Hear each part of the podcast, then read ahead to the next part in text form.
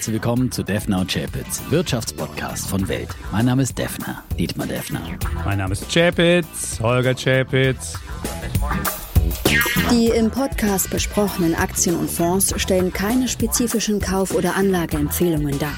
Die Moderatoren und der Verlag haften nicht für etwaige Verluste, die aufgrund der Umsetzung der Gedanken oder Ideen entstehen. Episode 265, lieber Defner. Und eigentlich könnten wir heute mal mit einem Lied anfangen. Against All Odds von Phil Collins. Und Against All Odds, warum komme ich darauf? Weil wir so viele Ereignisse in der vergangenen Woche hatten, die wieder alle Wahrscheinlichkeit war. Deutscher Fußballmeister, nicht Dortmund. Da hatten ja schon die Leute 82 Prozent Wahrscheinlichkeit, dass Dortmund es schafft. Und sie haben es noch versemmelt. Nvidia-Quartalszahl, das gab es noch nie, dass ein Unternehmen so heftig die Prognosen nach oben genommen hat Hm. und Deutschland doch in der Rezession, auch das war in der Härte nicht erwartet worden. Insofern, against all odds. Ja, in der das Tat. könnte unser Lied sein. Just take a look at me now. Na, Ja. das ist- das- Take a look at me now. besser, ja genau. Da geht es aber um eine Frau, die einfach geht und keiner kennt ihn so lange wie sie und sie soll sich einfach noch mal umdrehen und soll sehen, wie er weint und soll dann vielleicht wieder zurückkommen. Das ist, also da geht es eher um Liebe, bei uns geht es eher um Auch Wirtschaft. da sind die Chancen manchmal ungleich verteilt. Ne? aber beim Fußball geht es auch um Liebe. In, Wahre Liebe, ja, ja. Aber ehrlich gesagt, ich sehe heute in der Redaktion keine wahre Liebe mehr, muss ich sagen, weil Ja. die letzte Woche, und ich habe ja immer gesagt, wehe, wehe, Ja. äh, haben sich ja die Devotionalien, die Schwarz-Gelben, auf den Schreibtischen nur so getürmt, ja. Wir haben alle schon, ja, ja. Wieder abgeräumt alles? Der eine? Kollege ist, ist heute nicht im Dienst, der hat sich wahrscheinlich gleich krank gemeldet. Aber ist auf jeden Fall sehr, sehr ruhig geworden, muss ich sagen, weil die Dortmund-Fans haben, wussten schon besser vorfeiern, ja. Besser mal vorher sich eine Woche glücklich fühlen und äh, hinterher kommt wieder der Katzenjammer. lacht da nicht drüber. Das ist wirklich für ich viele bin Leute Ja Bayern-Sympathisant und von daher. Äh, Nee, da lacht man Nein, nicht. aber man lacht nicht, aber ich meine, die haben selber verbockt. Kann man Ja. nichts, ja, so. Und ähm, Hast du das verfolgt oder ich hab's, bist du? äh, ich hab's dann im, bei der, die gute Radioschaltkonferenz, Ja, ne? Äh, Die letzte Viertelstunde irgendwie, das war ja schon spektakulär. Das war wirklich ja. spektakulär, ja. Und habe auch mal einen Schrei über die Dachterrassenlandschaft im Okay. Prenzlauer Berg gelassen. Aber ich war der Einzige, der für die Bayern geschrien hat. Okay. Ja, aber also, sonst ich- war da auch wenig Leidenschaft. Ihr habt zu Hause geguckt. Ja. Mit der, mit der Konferenz. Da hat, Hat sich das sich das Sky-Abo Sky-Abo mal gelohnt. gelohnt? Zumal Ja. das ja so billig bei uns ist. Es kostet ja nur bei uns 26,99 Hättest du inklusive Eintritt Netflix nehmen und können, alles. oder? Und weiß ich nicht, Und hätte, hätte man machen können. ja, so ein und, bisschen äh, mal machen. und das war wirklich, wie sie aber hin und her geschaltet haben. Und das Interessante war, man hatte irgendwie das Gefühl, keiner von beiden will irgendwie Meister werden. Also die einen spielten total defensiv und ängstlich und die anderen spielten irgendwie, keine Ahnung, es war irgendwie eine ganz komische Saison, die wir dieses, dieses, dieses Jahr zu Ende. Aber sie ist bis zum letzten Spieltag sau spannend gewesen. Und das war in der zweiten Liga genauso. Da waren wir dann am Sonntag unterwegs, irgendwie am Wasser und dann habe ich meinen Laptop mitgenommen und dann haben wir da die äh, Konferenz auch geschaut. Das war ein HSV-Fan, mit dem wir unterwegs waren. Der sah sich auch schon in der ersten Liga ohne Relegation. Und dann hat der Heidenheim in der, glaube siebten Minute der Nachspielzeit, die elf Minuten dauerte, noch ein Tor geschossen. Und das war dann auch hm, am Sonntag eine, für den nicht ganz so witzig. Krass. Jetzt muss er wieder Relegation machen, hat vielleicht irgendwie das sechste Jahr in Folge, zweite Liga mit dem HSV. auch das war komische Geschichte. Und jetzt ist Heidenheim in der ersten Liga. Hm. Oh, Krass, krass, Krass. wie Hai. Ja. Kleine, beschauliches Städtchen. Darmstadt, Heidenheim. Ja. Und Heidenheim ist Sieger der zweiten Liga. Also, komisch. Auch against all odds, würde ich mal sagen, wenn man am Jahresanfang oder zum Spiel, ins Spielanfang das gesagt hätte, dass Heidenheim äh, als, als Sieger vom Platz in der zweiten Liga geht, da hätte man auch gesagt, so, nee, das ist So. Da haben wir wieder Phil Collins. Ich glaube, tja. Ja, aber das ist das Spannende. Ne? Ja. Da wird auch die KI schnell überfordert sein, wenn es gegen Meinst die du? Wahrscheinlichkeit geht. Ne? Da versagen dann auch die Algorithmen. Ja, da braucht man dann wieder. Stimmt, das, daran habe ich noch Schwierig nicht für die. KI. Ja? Da braucht es dann, obwohl die kann schnell dazulernen. Ich glaube, die hätte dann irgendwann mitgekriegt, okay, Deutschland Rezession, gut, muss ich umprogrammieren oder oh, Dortmund doch nicht Meister. Das, ich glaube, die KI kriegt das hin. Die braucht nur den Impuls, den, das Ergebnis und dann wird das, ja, aber glaube ein ich, schnell unwahrscheinliches. Ereignis vorherzusagen. Nee, äh, Vorhersagen wird ist ihr, schwierig. Das wird ihr nicht gelingen, ja, weil sie wird immer auf die wahrscheinlichste äh, äh, Nummer setzen. Sie wird äh, algorithmisch äh, immer auf die Wahrscheinlichkeit setzen äh, bei der Geldanlage und, und, und der Strom wird noch äh, äh, ja, breiter werden, der in eine Richtung fließt. Ja, von daher wird es noch noch krassere Abweichungen möglicherweise geben, weil ja, äh, es ist ja wie bei bei vielen Algorithmen, die sich äh, quasi auch äh, am Aktienmarkt äh, nochmal gegenseitig verstärken. Also die Klugen werden noch, dann- die haben noch mehr genau, Chancen. Die haben noch da. mehr Chancen. Ja. Stimmt, wenn alle dann auf die Borussia. Dortmund-Aktie gesetzt haben und du sagst, nee, das schaffen die nicht. Dann, zack. Du hättest richtig reich werden können mit einer Wette dagegen. Na, schon die Steuererklärung gemacht? Wir vom Handelsblatt haben in einem Steuerspezial analysiert, worauf das Finanzamt bei der Steuer 2023 genauer guckt. In unserem PDF-Ratgeber finden Sie die wichtigsten 16 Neuerungen, Einstiegstipps für Elster und vier Wege, wie Sie das Maximum herausholen. Sichern Sie sich also jetzt das digitale Handelsblatt vier Wochen für nur 1 Euro unter handelsblatt.com slash mehrwissen. Ja, da habe ich leider nicht dagegen gewettet. Aber ich, zu Bo- Borussia Dortmund äh, Aktie sage ich auch kleiner aus. Sehr gut. Ja, äh, kriegt verdientermaßen meinen Wert der Woche, sei schon mal verraten. Ja, ich meine, Ja, schön. Titel muss man sich auch verdienen. Ja. Den Titel muss man nicht verdienen. Und, äh, gut, äh, Nvidia, die Wette ging für mich leider nicht auf. Ja, äh, ich habe ja bekanntermaßen dagegen gewettet. Was ja. hast du- wie hast du also eingesetzt bei alles hast auf Aktien gemacht? werde ich ja immer nur erwähnt, wenn ich, wenn eine Aktie von mir fällt. Nein. Ja, doch, doch, doch, doch. Nein, das ja, stimmt. doch, Wir haben doch. dich auch schon gelobt. Ah, Doch, doch, doch, also in doch, der doch. persönlichen Wahrnehmung werde ich, wenn ich eine Wette gegen Chapitz verliere, dann äh, werde ich da namentlich erwähnt. Ja, all meine gewonnenen Wetten in den letzten Wochen und Monaten wurden da noch nie erwähnt. Ja, und wenn dann- der dann Aktie würde ich das für dich gut jetzt auch mal performt, einrichten. SMA äh, Solar macht sich ja der Kollege Chapitz jetzt zu eigen. Ja, Seitdem da hätte ich gerne. Quellenschutz. Ja, Defner Idee. Ja, aber stimmt. Seitdem hat ja auch mir hat auch schon jemand aber Instagram ein Foto geschickt hier. Kontraindikator Chapitz, also gleich im Kurs gab es sofort Ja, einen Knick. aber als- Kontraindikator, als- Chevy, da will ich mal Ja. sagen, was war die, was war die Rumnöhlerei? Das war Meta und das war Nvidia. Und diese beiden Aktien, das war Kontraindikator Chap. Jetzt bin ich von allen angefallen, ja, nö, das ist das Scheiße. Und wenn du dir beide Aktien anguckst, sind mit die erfolgreichsten Aktien dieses Jahr. Also so ist es nicht immer Ja. nur Kontraindikator. Und was Rezessionswetten anbetrifft, auch das sei noch erwähnt, liebe Freunde. Auch da war ich für Deutschland lange viel skeptischer. Und jetzt ist zwar nicht die Rezession im, im, im zweiten Halbjahr, da können Mhm. wir auch noch eine erleben, weiß ich nicht.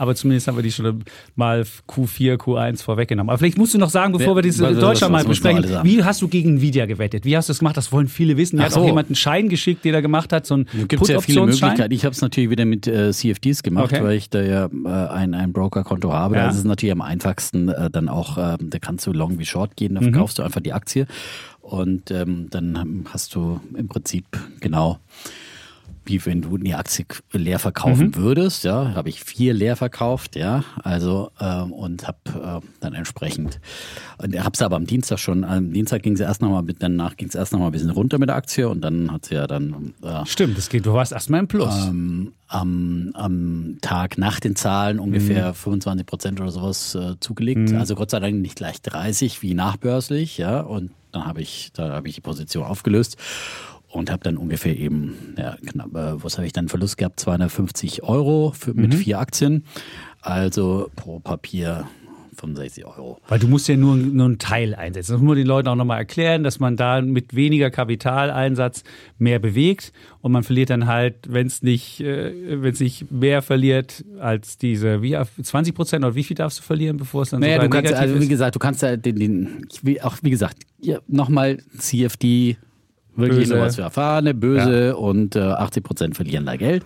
So, und man kann es aber mit, mit äh, Put-Scheinen machen, Turbo-Calls, was auch immer, Put-Optionsschein.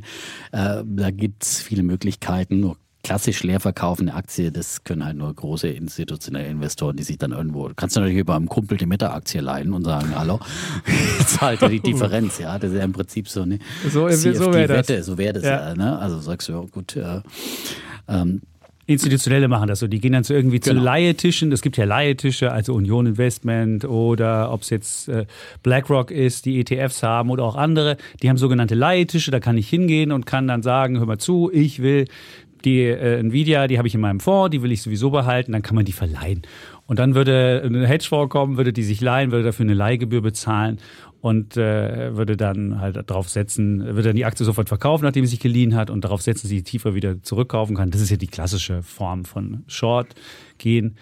Und äh, ja, das wäre jetzt nicht aufgegangen bei der Aktie. Aber ich habe ja zum Beispiel, ich habe ja auch KI-Aktien oder AlphaWave, die ja auch eine Chip-Aktie ist, äh, die Mhm. im KI-Sektor unterwegs ist und die hat in genau in den zwei Tagen genau das als Gewinn gemacht, was ich mit der mit der ähm, Nvidia verloren habe. Also von daher, alles, alles ähm, Muss niemand spenden. Es fein, müssen keine, genau, es müssen und, keine äh, man muss sich keine Sorgen machen. genau. Naturalspenden an den Defner, dass er jetzt irgendwie nichts mehr zu essen haben könnte ja, oder irgendwas. Außerdem gibt's ja hier Free Lunch, ne? In der Springersuppenküche, ja. Stimmt, also zumindest. Und das gibt's auch sieben Tage die Woche. Dann könntest du auch am Wochenende Ach so, sieben. Tage. Auch wenn ich Ja. nicht arbeite, darf ich dann auch kommen? Das weiß ich nicht. Ich habe keine Ahnung, ob dann irgendwann die, äh, die künstliche, die, die nicht künstliche, die Intelligenz mitkriegt. Der Defner macht da eigentlich nur fünf Tage Woche und will aber sieben Tage umsonst essen, ob dann irgendwann dein Free Lunch äh, Ding weg ist. Das wäre eine gute Frage. Müsste mal klären. Ja. Ja, und die Rezession ist da, die wolltest du ja auch noch feiern. Also wie gesagt, die Was Wette hast feiern? du nicht gewonnen. die, die, die Wette hast du nicht Nee, gewonnen. wir haben was anderes und, gewettet. Äh, genau, wir haben das zweite Quartal gewettet, da bin ich dann einfach, da bin ich ja wieder gute Dinge, dass das zweite Quartal schon wieder wächst.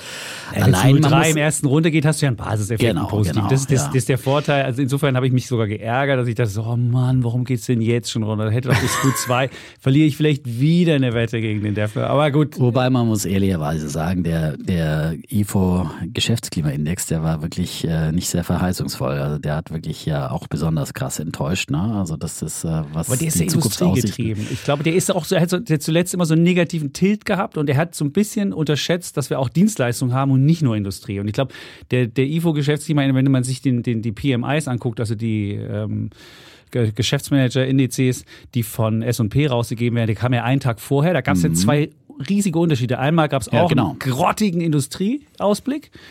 Und dann gab es einen Ei- Einkaufsmanager-Index, heißen die Dinger. Und dann gab es einen ziemlich guten für Dienstleistungen. Und das beides zusammen war dann so ein gemischtes Ding. Und der IFO hatte nur einen negativen Tilt nach unten. Und der war aber zuletzt übermäßig negativ. Insofern, Ja, aber IFO zum Beispiel sagt, im Handel ist der Index deutlich gefallen. Ähm, nach fünf Monaten drehte der Indikator zur aktuellen Lage wieder in den negativen Bereich und äh, zunehmend tun auch die skeptischen Stimmen bei den Erwartungen und insbesondere im Großhandel verschlechterte sich die Stimmung. Und vor allem halt im verarbeitenden Gewerbe, also in der Industrie, Mhm. Das da hat sich die äh, Stimmung merklich verschlechtert. Und das war ja dann der Mix, aus dem quasi die Rezession wurde, aus äh, einer Industrie, die dann doch nicht mehr äh, den schwachen Konsum aufwiegen konnte. Na, wir haben ja schon im März viele Daten bekommen zu äh, allen möglichen äh, Daten, die dann äh, schon darauf hindeuteten, dann doch eher, dass es dann doch wahrscheinlich eine Rezession gibt. Und äh, am Ende ist es dann der Konsument, muss man sagen, der doch und der äh, Staatskonsument, der war und es der auch. Staatskonsument auch, aber schon auch der Konsument, der dann doch im Prinzip Mhm. dann die Wirtschaft in die Rezession, und da war es wieder die Gurke, ne? weil im März natürlich besonders äh, die äh, ja, Nahrungsmittelpreise und die ähm, die ähm, Gemüsepreise. Genau, da können wir gleich an Thoralf mal einen Shoutout in Leipzig machen. Der hat uns nämlich ein Bild mit Gurken geschickt und hat, hat die Gurke gesehen. Immer wenn er jetzt Gurken sieht, denkt er an uns. Ich meine, sind wir jetzt vielleicht der neue Gurken-Podcast? Ich weiß es nicht. Aber er schickt uns ein Bild mit Gurken 27 Cent. Und schrieb dazu, dass die Börse, das Spannende an der Börse sei, dass sie zur Übertreibung sowohl nach unten als auch nach unten, äh, nach oben äh, tendiert. Und das wäre beim Gurkenpreis ähnlich, das wäre auch sehr volatil. Und äh, so hat er uns das Bild geschickt. Ja, aber vielleicht ist die Gurke das Symbol dieser Rezession im ersten du? Quartal. Die, die Gurke hat's ausgelöst. Sie hat sich fest Die eingebrannt, eingebrannt in den Köpfen der Menschen in Deutschland und hat ihnen den Appetit aufs Shoppen äh, verdorben. Also da sind ja die Einzelhandelsumsätze deutlich zurückgegangen. Und ähm, ja, und eben auch die, das ist natürlich, was mich schon ein bisschen überrascht, dass eben auch die Erwartungen, die weiteren Erwartungen der, der Einzelhändler doch, obwohl sich ja die, sagen wir mal so, bei vielen Nahrungsmitteln die Lage jetzt doch wieder etwas bessert, äh, zwar nicht im für Vorjahresvergleich, aber eben diese extremen Preisspitzen dann doch wieder äh, weg sind, ähm, würde ich ja nach wie vor annehmen, dass sich dann auch im Konsum jetzt hier mit zunehmenden Sommermonaten und so weiter Aber ich Lage habe einen ganz verbessert. bösen Verdacht. Ich habe einen bösen Verdacht. Das hat mir auch jemand, hat mir auch ein Bild geschickt mit einer Handelsblattgeschichte, wo das auch der Verdacht mal einmal geäußert war. Da ging es um Schweinepreise. Und da sah man, dass der Rohstoff Schwein im, im Der Schweinezyklus. das Schwein, das Schwein war billiger geworden, aber im Handel noch nicht billiger geworden. Und man sieht, dass jetzt der Handel auch die Rohstoffe, also nicht alles weitergibt. Bei der Butter hat man ja sofort gesehen, der Butterpreis ist gefallen. Aber jetzt fragt sich natürlich jeder, wie kann es sein, dass der Butterpreis so stark wieder gefallen ist, aber der Sahnepreis und der Milchpreis nicht? Und beides basiert ja auf den gleichen Zutaten. Und da ist, habe ich das Gefühl, dass der Handel auch einfach mal denkt, so auch ein paar mehr Pünktchen Marge wäre jetzt auch nicht schlecht. Der deutsche Einzelhandel war ja bisher immer der, der am margenschwächsten in ganz Europa war. Und ich würde vermuten, dass das auch noch der Fall ist. Und da müssen wir als Konsumenten Freunde, da müsst ihr was tun. Ja, aber ich Das glaube, der, muss- der Druck wird weiter gehen. Hoch bleiben. Lidl. Lidl hat jetzt ja gerade wieder angekündigt, dass sie in allen Bereichen Preise senken wollen. Ja, die feiern ja auch Sofort 50 Jahre. Ja, 50 Jahre mit, Siehst du. ja, aber wir müssen auch Helene Fischer bezahlen. Also Das ist auch nicht siehst du. ja. Das stimmt, da müssen wir- Testimonial, ja. Stimmt, die hatten nicht noch mit Helene, ich habe so eine Werbung Barbara in der Schöneberger gesehen. war noch dabei und irgend so ein, So ein Typ, so den ein, kannte ich so ein nicht. Fuzzi, den kannte ich auch nicht. Du auch dachte nicht. ich mir, zwei berühmte Frauen und warum hätte man da, hätte man Defner und Chapitz auch noch daneben stellen können. nehmen ne? können, Also, wir sind genauso berühmt den kennt kein Mensch. Also Den keine Typ habe ich auch nicht ne? gesehen. Oder Nee. war, war es ein Fußballer oder sowas? Oder Es war in der Fußballpause, war die, äh, war die von Werbung. Heidenheim oder sowas? Ich weiß es nicht. Stimmt, Naja. jetzt müssen wir auch noch Helene Fischer bezahlen, wenn du zu Lidl gehst. Tja. Alter, das musst du jetzt immer wissen. Kaufst du die Gurke beim Lidl, bezahlst du damit Helene Fischer. Aber die, Das ist eine Gewissenszeitschale. nee, Also- das Schöne ist, die haben auch die Welt eingepackt mit so einem Lidl-Ding. Es war, gab auch eine große, so eine, so eine schöne, so wie früher gab es ja ganz oft auch so Mercedes-Werbung, die Zeitung eingepackt. Das war immer sehr Da kann man dann profitable auch kleine Geschichte. seine, seine Gurken mit einpacken. Siehst du? Und dann kannst du jetzt Und das schon haben wir einen. Interessenskonflikt. Also Jetzt haben wir Rest. aber, ja, also wir sind dafür, dass es, weil wir müssen feststellen, es gibt jetzt sowas wie im Frühjahr so eine, so eine Art News-Fatigue. Nachrichtenerschöpfung nennt man das. Also wir sehen das auch bei den Abozahlen bei Welt, wir sehen das bei den Klickzahlen bei Welt, wir sehen das auch bei den Klickzahlen hier beim, beim Podcast. Jetzt müssen wir mal so machen wie früher bei der Taz, die haben immer aufgerufen, ihr müsst wieder neue Abonnenten ran schaffen. Also ihr müsst es mal schaffen hier. Wir kommen in diesem Monat bestimmt so auf 315.000, was nicht schlecht ist, aber das ist weit von unseren alten Höchstständen von 370 Also erstmal reden entfernt. wir doch nicht da über muss Zahlen was laufen. hier und, Doch, äh, wir wir können auch über Zahlen, aber wir veröffentlichen die auch. Wir sind hier transparent, das sind wir immer. Und es muss hier, es, ihr müsst was gegen die News-Fatigue tun. Und äh, ja, das wollte ich jetzt nochmal gesagt haben. Und das gegen die Rezession muss auch getan werden, weil nämlich, und da kommt noch das, was ich noch für, der, für die Rezession wirklich erschreckend fand, wir haben einen Rekord bei den Beschäftigten gehabt, 45,6 Millionen. Das sind nochmal 150.000 mehr, die in Q1 dazugekommen sind. Und wenn du in Q1 150.000 Leute mehr in den Arbeitsprozess reinbringst, die aber 0,3 Prozent dann auch noch Minus machen, obwohl wir 150.000 mehr haben. Leute, das geht nicht. Vier Tage Woche, Arme hochkrempeln, tut was. Mal hier so, weiß ich nicht, Work-Life-Balance. Das darf man nicht übertreiben. Da muss ein bisschen mehr passieren. Weil wenn du nämlich einen Rekord bei Beschäftigten hast, ist es schwierig, da jetzt auch wieder richtig aus dem Ding groß rauszukommen. Natürlich kannst du sagen, viele Beschäftigte sitzen vielleicht am Fenster, gucken raus, weil sie nichts zu tun haben und die Leute werden nicht rausgeworfen, weil man Angst hat, dass man keine wiederkriegt, wenn man sie erstmal rausgeworfen hat. Das hat man in Corona ja erlebt. Aber trotzdem, Leute, Ja, aber da die, muss auch was passieren. Natürlich Es ist einen Beschäftigung ein, ein nachlaufender Indikator und äh, selbst wenn, wenn ein Unternehmen dann äh, quasi Beschäftigung abbauen würde, würde es nicht sofort tun. Ja, und ich meine, und in, in vielen Bereichen, auch wenn wir jetzt im Einzelhandel die Umsätze zurückgehen, also bei Lidl kannst du jetzt deswegen nicht nochmal eine rausschmeißen, bloß weil die Leute jetzt die billigere Gurke kaufen. Äh, äh, das ist ja, du bist ja, du hast ja trotzdem, äh, äh, musst, musst du im Prinzip die Grundversorgung da äh, sicherstellen, ja. Und das ist jetzt nicht so, dass da jetzt da zu viele Leute rumstehen.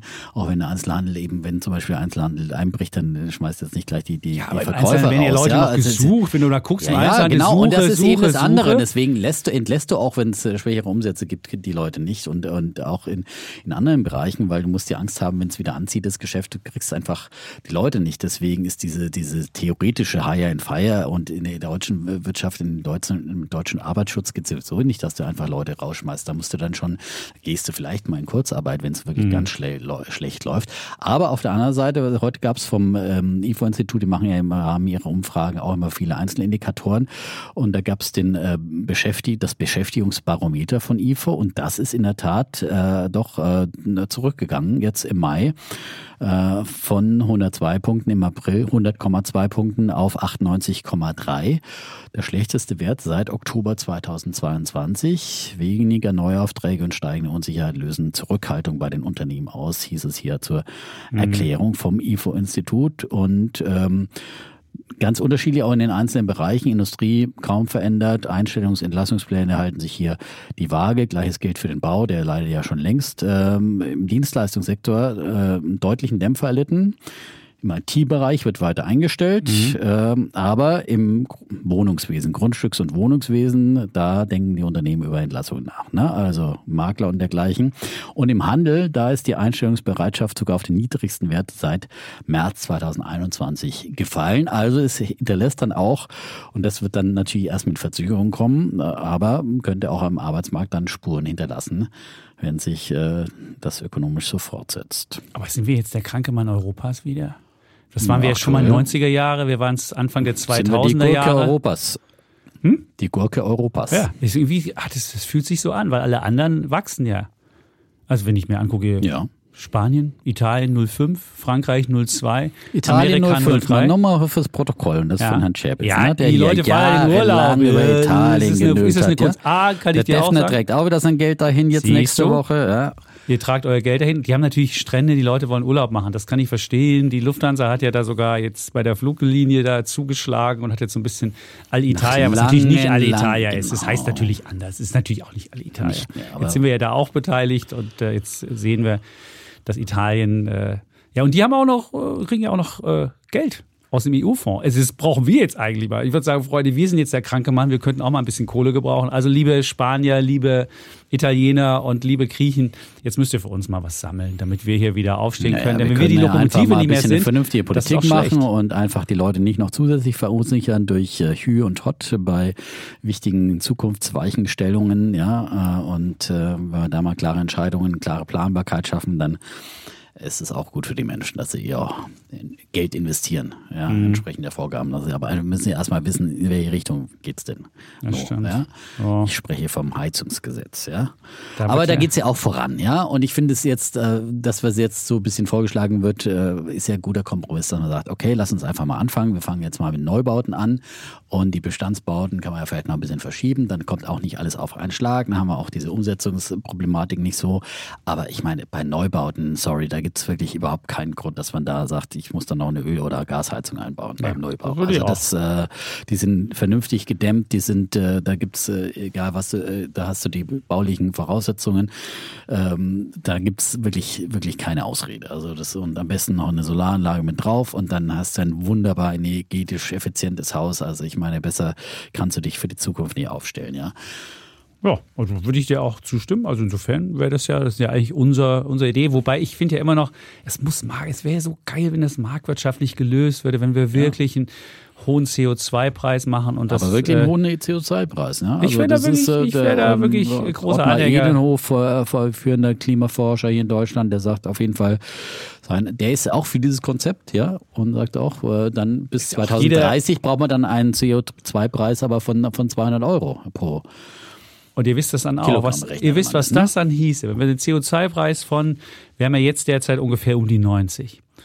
Und dann hieße das auch für unseren also 90 Nee, pro. 90. Doch, wir haben 90. Wir haben 90 pro Tonne CO2-Zertifikatspreis. Und wenn du jetzt sagst, wie viel 200 haben, hieße das mal mal äh, ja zweieinhalb gerechnet, nicht ganz, oder mal ein bisschen 2, irgendwas. Ich kann jetzt nicht mehr folgen bei dieser Wie? Rechnung. Ist doch ganz klar. Wenn du jetzt, jetzt haben wir derzeit einen CO2-Preis, Zertifikatepreis. Also alle, die im Zertifikatepreis drin sind, haben 90 Euro ungefähr pro Tonne musst du derzeit zahlen. Also wenn du jetzt irgendwie beispielsweise Ja, ja, ein, ein Stromanbieter bist und Kohlestrom hast, dann hast du alleine 9 Cent pro Kilowattstunde, so ungefähr kannst du rechnen, Ja, 9 das hab ich Cent pro. Kilowattstunde hast du alleine den CO2-Preis. Und wenn der jetzt steigen würde auf auf 200, dann hättest du 20 Cent pro Kilowattstunde für Kohlestrom. Und dann würde nämlich das Problem, dass wir noch Kohlestrom haben, richtig hier uns äh, die Strompreise nach oben bringen, weil wir haben ja Merit Order, wir erinnern uns, der, das letzte Kraftwerk, was angeschaltet wird, das könnte dann das teuerste, nämlich ein äh, Kohlestromkraftwerk sein, weil das halt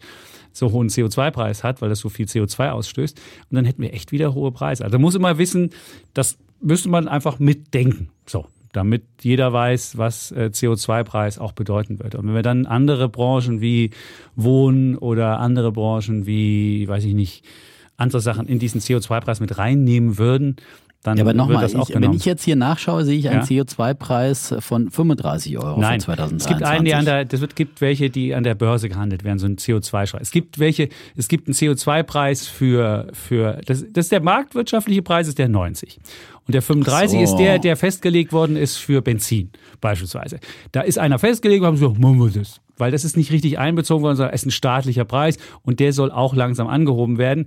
Aber das hat mit dem CO2-Preis, die Zertifikatehandel, den du, wo Angebot und Nachfrage an der Börse Okay, jetzt, dann hat das nichts zu tun. Ja, ja, gut. Das, ist die, das ist ja, die aber Sache. und meine, wenn du, wenn du, aber wenn der Herr Edenhofer von 200 Euro CO2-Preis spricht, dann meint er ja den staatlichen Preis, was darüber hinaus äh, nicht den, den, den Marktpreis Ja, sozusagen. der Marktpreis wäre, würde es sicher, wenn du jetzt sagst, ich mache mehr, ich bringe mehr Branchen in diesen, in diesen Handel mit rein, dann wird der, und du aber nicht gleichzeitig die, die Zertifikate ausweitest, dann hättest du ja automatisch eine höhere Nachfrage, dann wird das ja automatisch der Marktmechanismus dazu führen, dass du halt zu diesen 200 kommst. Das ist, also ich würde ja sowieso statt irgendwie staatlich festgelegt sagen, 200, weil wer weiß denn, ob, warum es 200 ist. Vielleicht ist es ja auch 400 oder vielleicht ist es ja 150. Ich Ja, weiß es nicht. klar. Das könnte man aber einfach sagen. Und das Schöne ist, wenn du CO2-Zertifikate ausgibst, dann kannst du ja ganz klar sagen, mein Ziel ist, so viel Tonnen CO2 nur noch auszustoßen.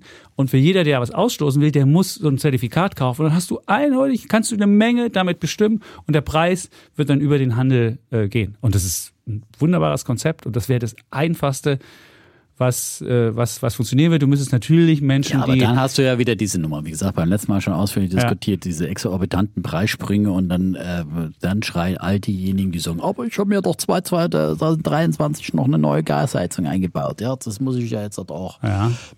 Befeuern. Ja. Das hat auch übrigens äh, Gerhard gemacht, sich eine neue Gasheizung eingebaut, hat 75 Prozent Gasverbrauch äh, gesenkt, hat er geschrieben noch und meinte, siehst du. Und, äh, und man kann auch mit einer neuen Gasheizung einfach den Verbrauch senken. Und er hat sich jetzt noch dazu aufs Dach Photovoltaik gepackt und hat damit noch irgendwie auch noch, äh, noch mehr Gas eingespart. Wir haben das so was ähnliches, haben wir bei uns zu Hause ja auch. Also insofern kann man es Also auch so machen. Solarthermie quasi. Genau, Solarthermie. So ist es. Also das wollte dir nochmal mitteilen, dass man nicht unbedingt mit Verboten arbeiten sollte, sondern man kann auch. Ja, aber wenn dann, ja, wie gesagt, Technik entweder machen. Verbote aber, oder ordnungspolitisch oder eben äh, starke, äh, starke, sehr starke Preissignale. Und wie gesagt, äh, das ähm, gibt halt dann wirklich einen Aufschrei, wenn der, wenn der plötzlich das Benzin dann wieder um, um 50 Cent äh, und darauf läuft hinaus, diese, diese Innova-Rechnung, dass es äh, durchaus Ja, äh, pro Liter 40 bis 50 Cent Aufschläge dann gibt, ja. Äh, und ähm, dann ist das Geschrei auch wieder groß, ja. Und ähm, wie gesagt, das muss, aber das muss halt dann, da muss halt die FDP auch bitte sagen, ja, wir wollen das nicht, wir wollen aber bitte das Preisschild rankleben und das Preisschild sieht so aus, ja. Das und nicht so immer, so immer so tun, als würde das alles quasi anstrengungslos und kostenlos Nee, sein. das geht Das nicht. ist es nicht. Und das finde ich eben das Unredliche da in dieser aktuellen politischen Debatte, ja. Weil es gibt äh, und äh, Klimaneutralität ist eine gesetzliche Verpflichtung, ja, bis 2045 müssen wir dahin zu diesem Ziel und wir wollen es auch in weiten Teilen der Bevölkerung. Die Bereitschaft ist ja auch in Umfragen groß, ja. Aber nicht, wenn du zu viel zahlen musst. Ja, aber nicht in meinem Vorgarten. genau. Das ist die alte Geschichte, ja.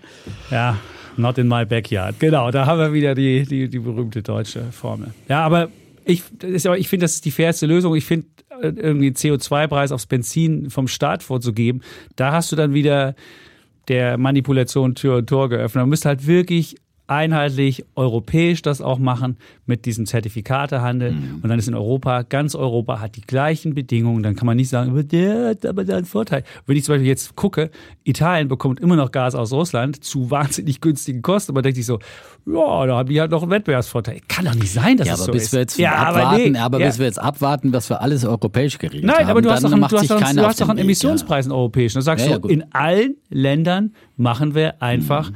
Einen CO2-Preis äh, über diesen Handel und der wird bitteschön in die wirtschaftlichen äh, Aspekte mit reingepackt. Absolut, bin ich dafür. Und dann, wie gesagt, den Gebäudesektor auch dann aber So ist es. Und dann wird nämlich der polnische Strom 2024 auch wieder mit. teuer. Dann sagt, sagt der Pole sich so, äh, Mist, Genau. jetzt haben wir einmal doch auch ja. teuren Strom, weil nämlich dann auch dieser Kohlestrom, der nicht, nicht mehr zum, zum Nulltarif zu machen ist.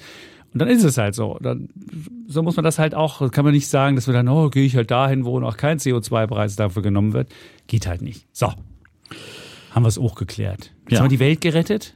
Die Und- Rezession noch nicht ganz. Die haben wir noch nicht ganz. Also ihr müsst mehr arbeiten. verstanden, Es muss ein ja. anderer Arbeitsethos hierher. Wir haben auch Podcast gemacht, Pfingstmontag. Da gab es einen Podcast, Börse offen, da Und wird Podcast das, gemacht. die, äh, hat es äh, das BIP gesteigert? Ja? Was hast du einbezahlt? Alles umsonst? Das ist, geht Nee, wir in kriegen, wir, wir, haben ja, wir haben ja eine kleine, wir haben eine kleine, wenn du Woche arbeitest, hast du eine kleine du kriegst- Podcast-Prämie, eine kleine. Ist du jetzt kriegst nicht einen viel, kleinen aber Aufschlag es gibt einen kleinen. Aufschlag Ja, und ja, das ist dann aber- wiederum, ein, ein, Okay. äh, aber ich hätte natürlich sagen können, kleiner das hätte ich aber auch, äh, das hätte ich der- aber auch gekriegt, wenn ich Montag ausfallen lassen hätte. Also insofern hast du recht, aber unser Produzent hat einen kleinen Aufschlag bekommen. Das also insofern ähm, Grüße gehen raus an Dieter. Also Dieter hat hoffentlich, der wird hoffentlich pro, pro, pro äh, Sendung bezahlt und dann hat er, haben wir da ein bisschen das Bruttoinlandsprodukt am Pfingstmontag gemacht. Also wir haben unseren Anteil getan. Jetzt müsst Okay. ihr was tun. A, den Podcast an Menschen geben, die dann auch wieder den neuen mentalen Anreiz bekommen, ein bisschen mehr die Ärmel hochzukrempeln. Das kriegt man ja automatisch, wenn man hier zuhört. Und Marktlösung und irgendwie Kapitalismus ist nichts Böses, sondern kann sogar eine Lösung sein, gegebenenfalls.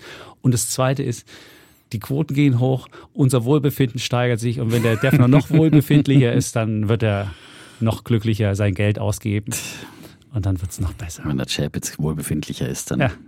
naja gut, dann, Weiß ich nicht, was er dann macht. dann wird, neigt er zum Überschwang. Das ist gefährlich beim Chapitz. Ja. Das stimmt. Irrationaler Überschwang. Ja. Aber KI kommt noch. Ja? Ja, KI kommt noch, da haben wir gleich die FOMO-Diskussion läuft. Ja, ja. Das ist klar. So, dann können wir ja langsam einsteigen in unsere Tagesordnung. Ja, zum nach 30 Minuten. Nach 30 äh, Minuten ist- ist Kollege auch mal Chapitz wird aufgerufen mit dem ersten Tagesordnungspunkt. Ja. Möchten Sie mit dem Bullen oder den Bären der Woche beginnen? Ich werde, weil ich jetzt hier in, in so bullischer äh, Stimmung bin, würde ich meinen Bullen der Woche machen. Alle Menschen, die schon alles Erwachsenen gehört haben, haben schon mal davon gehört jetzt. Es geht um, mein Bull der Woche sind aktive ETFs. Was ist jetzt aktive ETFs? Wir kennen ja immer, passive ETFs bauen einfach einen Index nach. Das Schöne ist, man hat den Markt in einem Papier, bezahlt dafür wenig Gebühren und ist immer mit dabei und gut ist. So, der Makel natürlich, den es gibt beim ETF, darf man ja auch nicht vergessen. Die Chance auf Outperformance, die beraubt man sich. Aber da die meisten aktiven Fonds es auch nie schaffen, die Outperformance, ist es eigentlich kein wirklicher Makel, aber es ist halt ein Makel. Und jetzt gibt es halt diese Idee, aktive ETFs zu machen. Also diesen Makel, die Chance der Outperformance äh, aufrechtzuerhalten und das Ganze in einem, in, einem, in einem ETF zu packen. Und das sind also, würde ich mal sagen, zwei, das Beste aus zwei Welten. Aus, aus der passiven Welt haben wir die günstigen Kurse, also die günstigen äh, Bedingungen. Wir haben die Transparenz, dass du jederzeit sehen kannst, äh, was dein Ding wert ist. Du kannst jederzeit sehen, was in deinem Wert drin ist. Und du kannst das halt jederzeit handeln. Das ist das Schöne im Gegensatz zu aktiven Fonds. Wir haben aber auch so ein bisschen aktives Ding drin dass wir sagen, da ist jemand, der guckt sich den Markt mal an und der macht auch eine aktive Entscheidung. Und viele aktive Fonds, die underperformen ja nur, weil die Kosten so hoch sind und weil sie Nachkosten es halt nicht hinkriegen. Und dann hätte man schon mal den Makel weg, wenn die Kosten niedrig sind. Und das ist halt die Idee davon. Und dann haben wir uns mal angeguckt, wer macht denn diese, wer macht denn diese, diese aktiven ETFs? Und da gibt es vor allem zwei Anbieter, die jetzt in Deutschland äh, versuchen, groß zu werden. Ähm, einmal Fidelity, die haben seit Jahresanfang eine Milliarde in diese, ähm, in Europa in diese aktiven ETFs reinbekommen. Der zweite ist JP Morgan, die sind noch ein bisschen größer. Die haben jetzt ins, insgesamt 12 Milliarden. Fidelity hat, glaube ich, ähm, 5 Milliarden da drin. Und was man natürlich einmal dazu sagen muss, die meisten dieser Anbieter oder die meisten der aktiven ETFs sind nicht wirklich richtige aktive Dinge, also wie Cathy Wood, die sich hinsetzt und sagt, oh, ich nehme die und die und die, so ein aktives Portfolio, sehr konzentriert und ich habe wirklich was völlig anderes als den Markt. Das sind die meisten aktiven ETFs nicht. Also da muss ich schon mal gleich warnen, sondern die meisten gucken sich das so an, die gucken sich einen Index an und versuchen dann um den Index drumherum über- und Untergewichtungen von einzelnen Aktien machen oder beziehungsweise sie gucken sich einfach an, okay, wir haben die und die Aktien, die und die Branchen, dann gucke ich mir aus jeder Branche die besten an und lasse die schlechtesten weg. Und das mache ich mit einem mit meinem aktiven Research, versuche ich rauszufinden, wer die besten und die schlechtesten sind. Und so versuche ich keine großen Wetten zu machen, aber so ein bisschen Wetten zu machen und dadurch eine Outperformance zu machen. Und das JP Morgan sagt, wir wollen eine Outperformance von ungefähr 70 Basispunkten, also 0,7 Prozentpunkten. Fidelity sagt sogar, wir wollen einen ganzen Prozentpunkt Outperformance machen. Jetzt die Frage, klappt das? Und das ist halt ganz unterschiedlich. Wenn man beispielsweise Japan sich anguckt, also wer einen japanischen äh, Fonds sich, also wenn, wer in Japan einen ETF kaufen will, der kann sich diese aktiven ETFs mal angucken. Da hat nämlich beispielsweise JP Morgan 11 Prozentpunkte outperformt auf Sicht von einem Jahr. Und ich habe mal gefragt, warum ist denn das da? Und dann haben die mir halt gesagt, ja, der japanische Markt und insgesamt Asien, das wären nicht so effiziente Märkte und deswegen wäre da noch eine Outperformance eher zu hinzukriegen, als es bei anderen Sachen der Fall ist. Und äh, deswegen ist, wer, wer also Japan unterwegs sein will, der kann sich diese aktiven ETFs mal angucken. Gibt es einen von JP Morgan, der heißt JP Morgan Enhanced irgendwas. Ich kann gleich nochmal gucken. Und bei, bei, bei Fidelity gibt es ein, gibt's ein, gibt's ein ähnliches Produkt.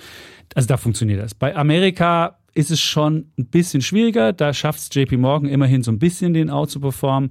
Bei Fidelity ist es auch noch ein ganz kleiner Outperformance, also da kann man auch noch was rausholen. Und wo man aber viel rausholen kann, beispielsweise, wenn man Dividenden-ETFs anguckt, da gibt es ähm, von Fidelity ähm, eine ganze Folge von US Quality oder Europa Quality oder weltweit Quality und die laufen in der Regel besser als die ETFs mit also Dividenden-ETFs. Also wenn man jetzt sagt, ich will einen Dividenden-ETF haben, dann kann man sich auch ähm, diese, diese Quality-Dinger mal angucken, weil was machen die anders?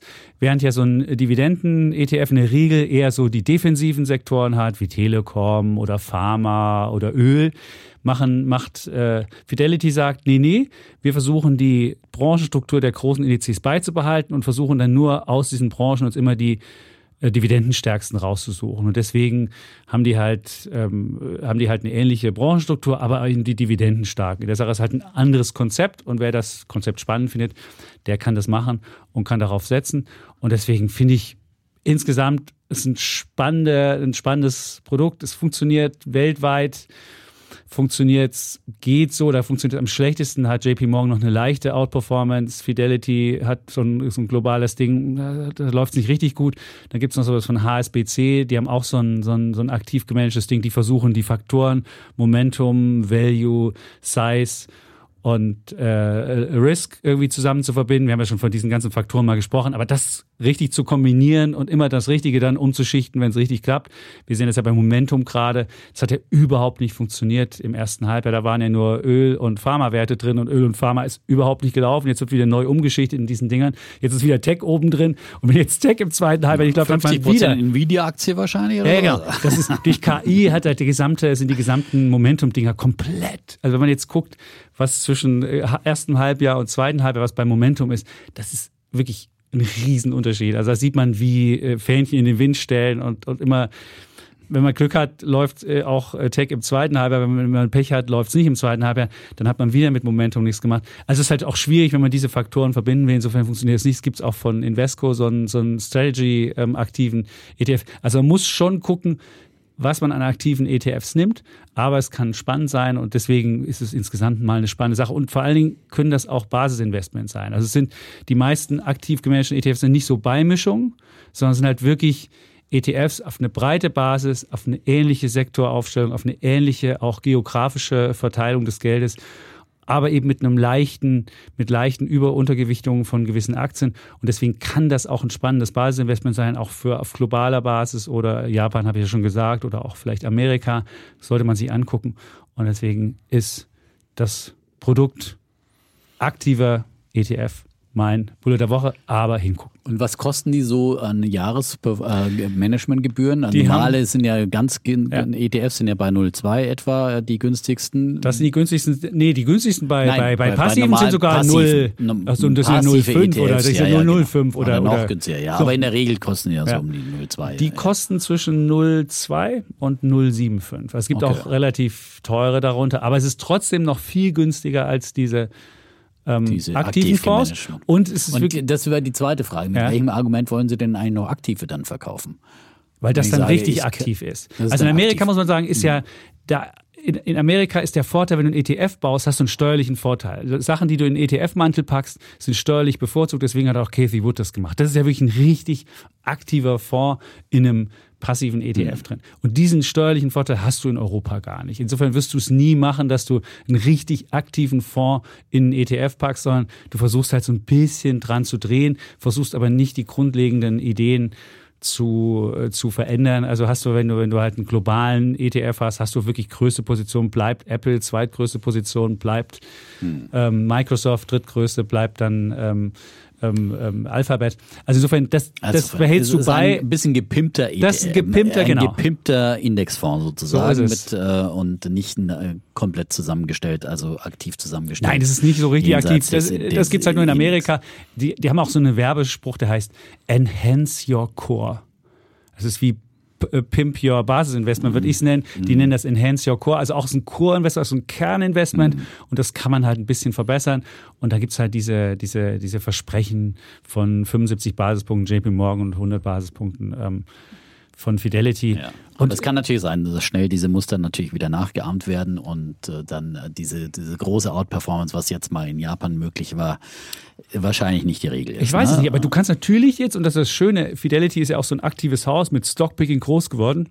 Du kannst halt wirklich mal gucken, weil du taggenau gucken kannst, was in den Dingern drin ist, was die für gut befinden und die nicht so für gut befinden. Also wenn ich jetzt eine künstliche Intelligenz wäre, würde ich mir auch diese, diese Daten aus den, aus den ETFs mir raussaugen und würde gucken, ob ich da irgendwelche Muster rausfinde und da auch irgendwas draus machen kann. Also das wird wahrscheinlich, da hast du recht, wenn jetzt künstliche Intelligenz irgendwann mal die Welt beherrscht, wirst du versuchen, diese, diese Faktoren äh, rauszufinden, äh, Das auszubeuten ja dann auch schon sie menschliche weg. Intelligenz, ja. Also ich kann es ja auch mit, mit anderen äh, nicht künstlichen Intelligenzien au- auswerten, solche Daten und äh, wird ja auch, ist ja auch gang und gäbe. Und es ist ja eine alte Geschichte, dass äh, irgendwie Muster, wenn sie bekannt sind an der Genau. Börse, dann einfach auch nicht mehr funktionieren. Das ist schon bei der technischen Analyse und bei vielen anderen äh, der Fall, dass du einfach nur einen Vorteil haben kannst, wenn dein Muster eigentlich, wenn du es relativ geheim hältst, ja. Also Das geht aber bei ETFs natürlich auch der Trend sein, dass bei ETFs dann auch wieder äh, dann weniger veröffentlicht wird, was äh, also zumindest. Nee, das darfst du. Du musst in. Europa veröffentlichen. Du bist in ja, aber Europa immer am Ende des. Quartals erst dann. Nee, bei ETFs musst du, glaube ich, ich glaube, bei ETF hast du eine Publizitätspflicht. Ich weiß nicht, wie aktuell das ist, aber ich glaube nicht nur so Ende Quartal, sondern musst du zeitnäher unterrichten. Das ist, äh, da ist eine, eine höhere ähm, Publizität ist da, ist da drin. Ist das so? Ja, also ich glaube schon. Ja, Insofern in Europa sind die, sind die Vorschriften da relativ streng. Und bei Kathy Wood siehst du ja auch jeden Tag. Ja gut, die macht es ja, ja ihr quasi äh, Konzept, dass sie sagt, okay, ich äh, So. hau- äh, veröffentliche das Und auch. da gibt es ja sogar Leute, die das nachahmen. Also es könnte ja auch sein, dass du ja sagst, die Fidelities sind so Klar. clever oder die JP Morgans, da baue ich das Ding nach und dann, unter, dann wird der Effekt noch verstärkt. Und Das dann wirst du irgendwann sein. jemanden haben, der dann aber dagegen, also dann wird es die Maschinen Okay. geben, die ja, das machen. Ja, ja. Aber auf jeden Fall, ich finde es ein interessantes Angebot, ja. Also Ja. zwischen aktiven und ähm, passiven Indexfonds, ja, finde ich äh, immer besser, wenn irgendwie so äh, es eine große Variante gibt von, von Angeboten. Man muss auch sagen, die sind auch Und- gezwungen, die haben es halt verpennt. Die haben halt verpennt, den S&P 500 nachzubilden und dann irgendwie, oder den MSCI World und jetzt kommen sie halt und müssen halt irgendwo auch was Neues machen. Jetzt, und das Zweite, was natürlich auch noch dazu kommt, Fidelity war immer als Stockpicker bekannt und wenn du jetzt auf einmal sagst, ja, übrigens, wir haben ja auch noch ganz normale passive Fonds, aber denken die Leute so, hä, ist Stockpicking doch nicht so geil und dann machst du dein anderes Angebot kaputt. Das ist ja bei DWS so problematisch, die haben ja äh, eine aktive Sparte und eine passive und da weißt du nie so recht ähm, und deswegen ist sagen halt die, immer das Problem, wenn du selber So ist kannibalisierst, bei,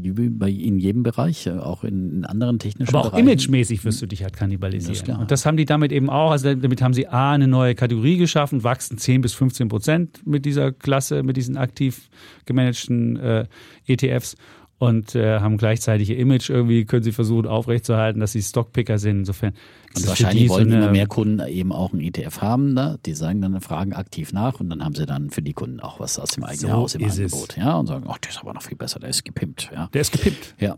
Enhance your core. Enhance, Enhance ja. your core. So heißt es im Marketingdeutsch. Gott. Ertüchtige. Ja, ja. Ertüchtigung, das war da auch mal unser Schlagwort für unsere. Ja, wir, wir ertüchtigen Ja, sowieso wir ertüchtigen Leute. ständig, Ja. aber, aber auch. Äh, Ich stand letztens bei der Essensausgabe, mein kostenloses Essen mir geholt. Da sprach mich eine Frau an und sagte, ey, dank dir, aber das machen die Leute nur, wenn es gut läuft, habe ich jetzt Aktien und war ganz glücklich und guckte dabei ganz beseelt. Ich finde es super, wenn du echt in der Firma rumläufst und dich jemand anspricht und sagt, hey, ich habe jetzt Aktien, weil es euch gibt als Podcast. Und dann denke ich so, ja, dann haben wir unseren Zweck erfüllt. Und wenn Ja. die Leute einfach nur ein bisschen cleverer ihr Geld anlegen, dann hat sich das alles gelohnt. ganze Fernsehredakteursgeneration mittlerweile haben ETF-Sparpläne. Dank mir. Und in letzter Zeit sind wieder sehr viele unzufrieden. Was, ja, mein Sparplan läuft nicht und so weiter. Ja, Das ist ja immer so, ja, wenn man dann halt so ein bisschen auf die letzten eineinhalb Jahre oder sowas. Stimmt, die, zwei ETF Jahre, die MSCI laufen Sparpläne, schlechter als der DAX. Du äh, hörst DAX ja, genau. plus Die- 17. Das ist halt immer der, der Reflex. Ja. Der, der immer so. DAX? Allzeitrekord äh, vermelde ich hier in der Börse. Warum läuft mein ETF-Sparplan Äh, genau. nicht? Ja, die Leute wollen sagen, dafür bist du halt aber auch in den ganz schwachen Jahren des DAX nicht dabei gewesen, sondern hast äh, mit deinem ETF-Sparplan eben äh, outperformed, ja, mit deinen amerikanischen Werten. Jetzt bleibt da Amerika ein bisschen zurück und so weiter. Der, der Dollar-Effekt ist auch nicht ganz so stark mehr wie, wie, zu, wie zuletzt. Aber da muss man wirklich dann Gelassenheit und nicht sagen, jetzt setze ich alles auf den DAX bloß, weil der jetzt gerade mal weil der jetzt gerade mal läuft, sondern einfach das Konzept beibehalten, weltweit diversifiziert, äh, Aber dank investieren. KI hat der MSCI Welt jetzt auch wieder 10 Ja, er hat jetzt- 9,7. Er hat es wieder er aufgeholt jetzt- und Nvidia ist ja auch ein Nvidia, riesen, ein riesen Ding. Ja, Ich kann ja mal gucken, wie das Ding gewichtet ist hier im, im MSCI World Core.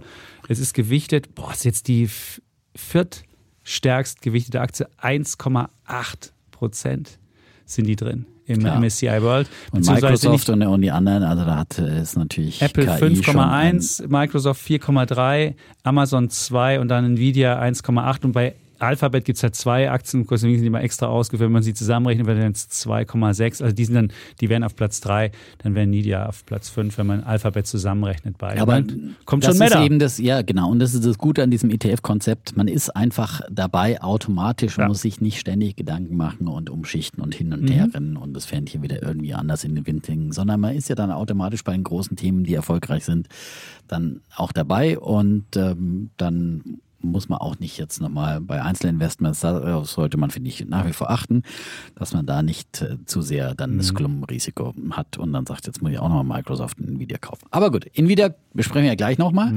Und äh, dann komme ich aber erstmal zu meinem Bären der Woche. Da gab es auch ähm, wirklich, ein, wie gesagt, einen großen Hype. Nicht nur bei den Fußballfans, ja, die alle ihre schwarz-gelben Devotionalien rausholten. Hinter mir sitzt ein anderer Moderationskollege und der hat dann jeden Tag irgendwie ein neues drum mitgebracht. So, so einen kleinen Matchbox-Bus, ja, in, in gelb-schwarz, ja. Und äh, Schwarz-gelb. Ich weiß gar nicht, schwarz-gelb, ja. Du, nicht falsch rum. Nicht falsch rum, nein. Nicht Okay. gelb-schwarz, schwarz-gelb.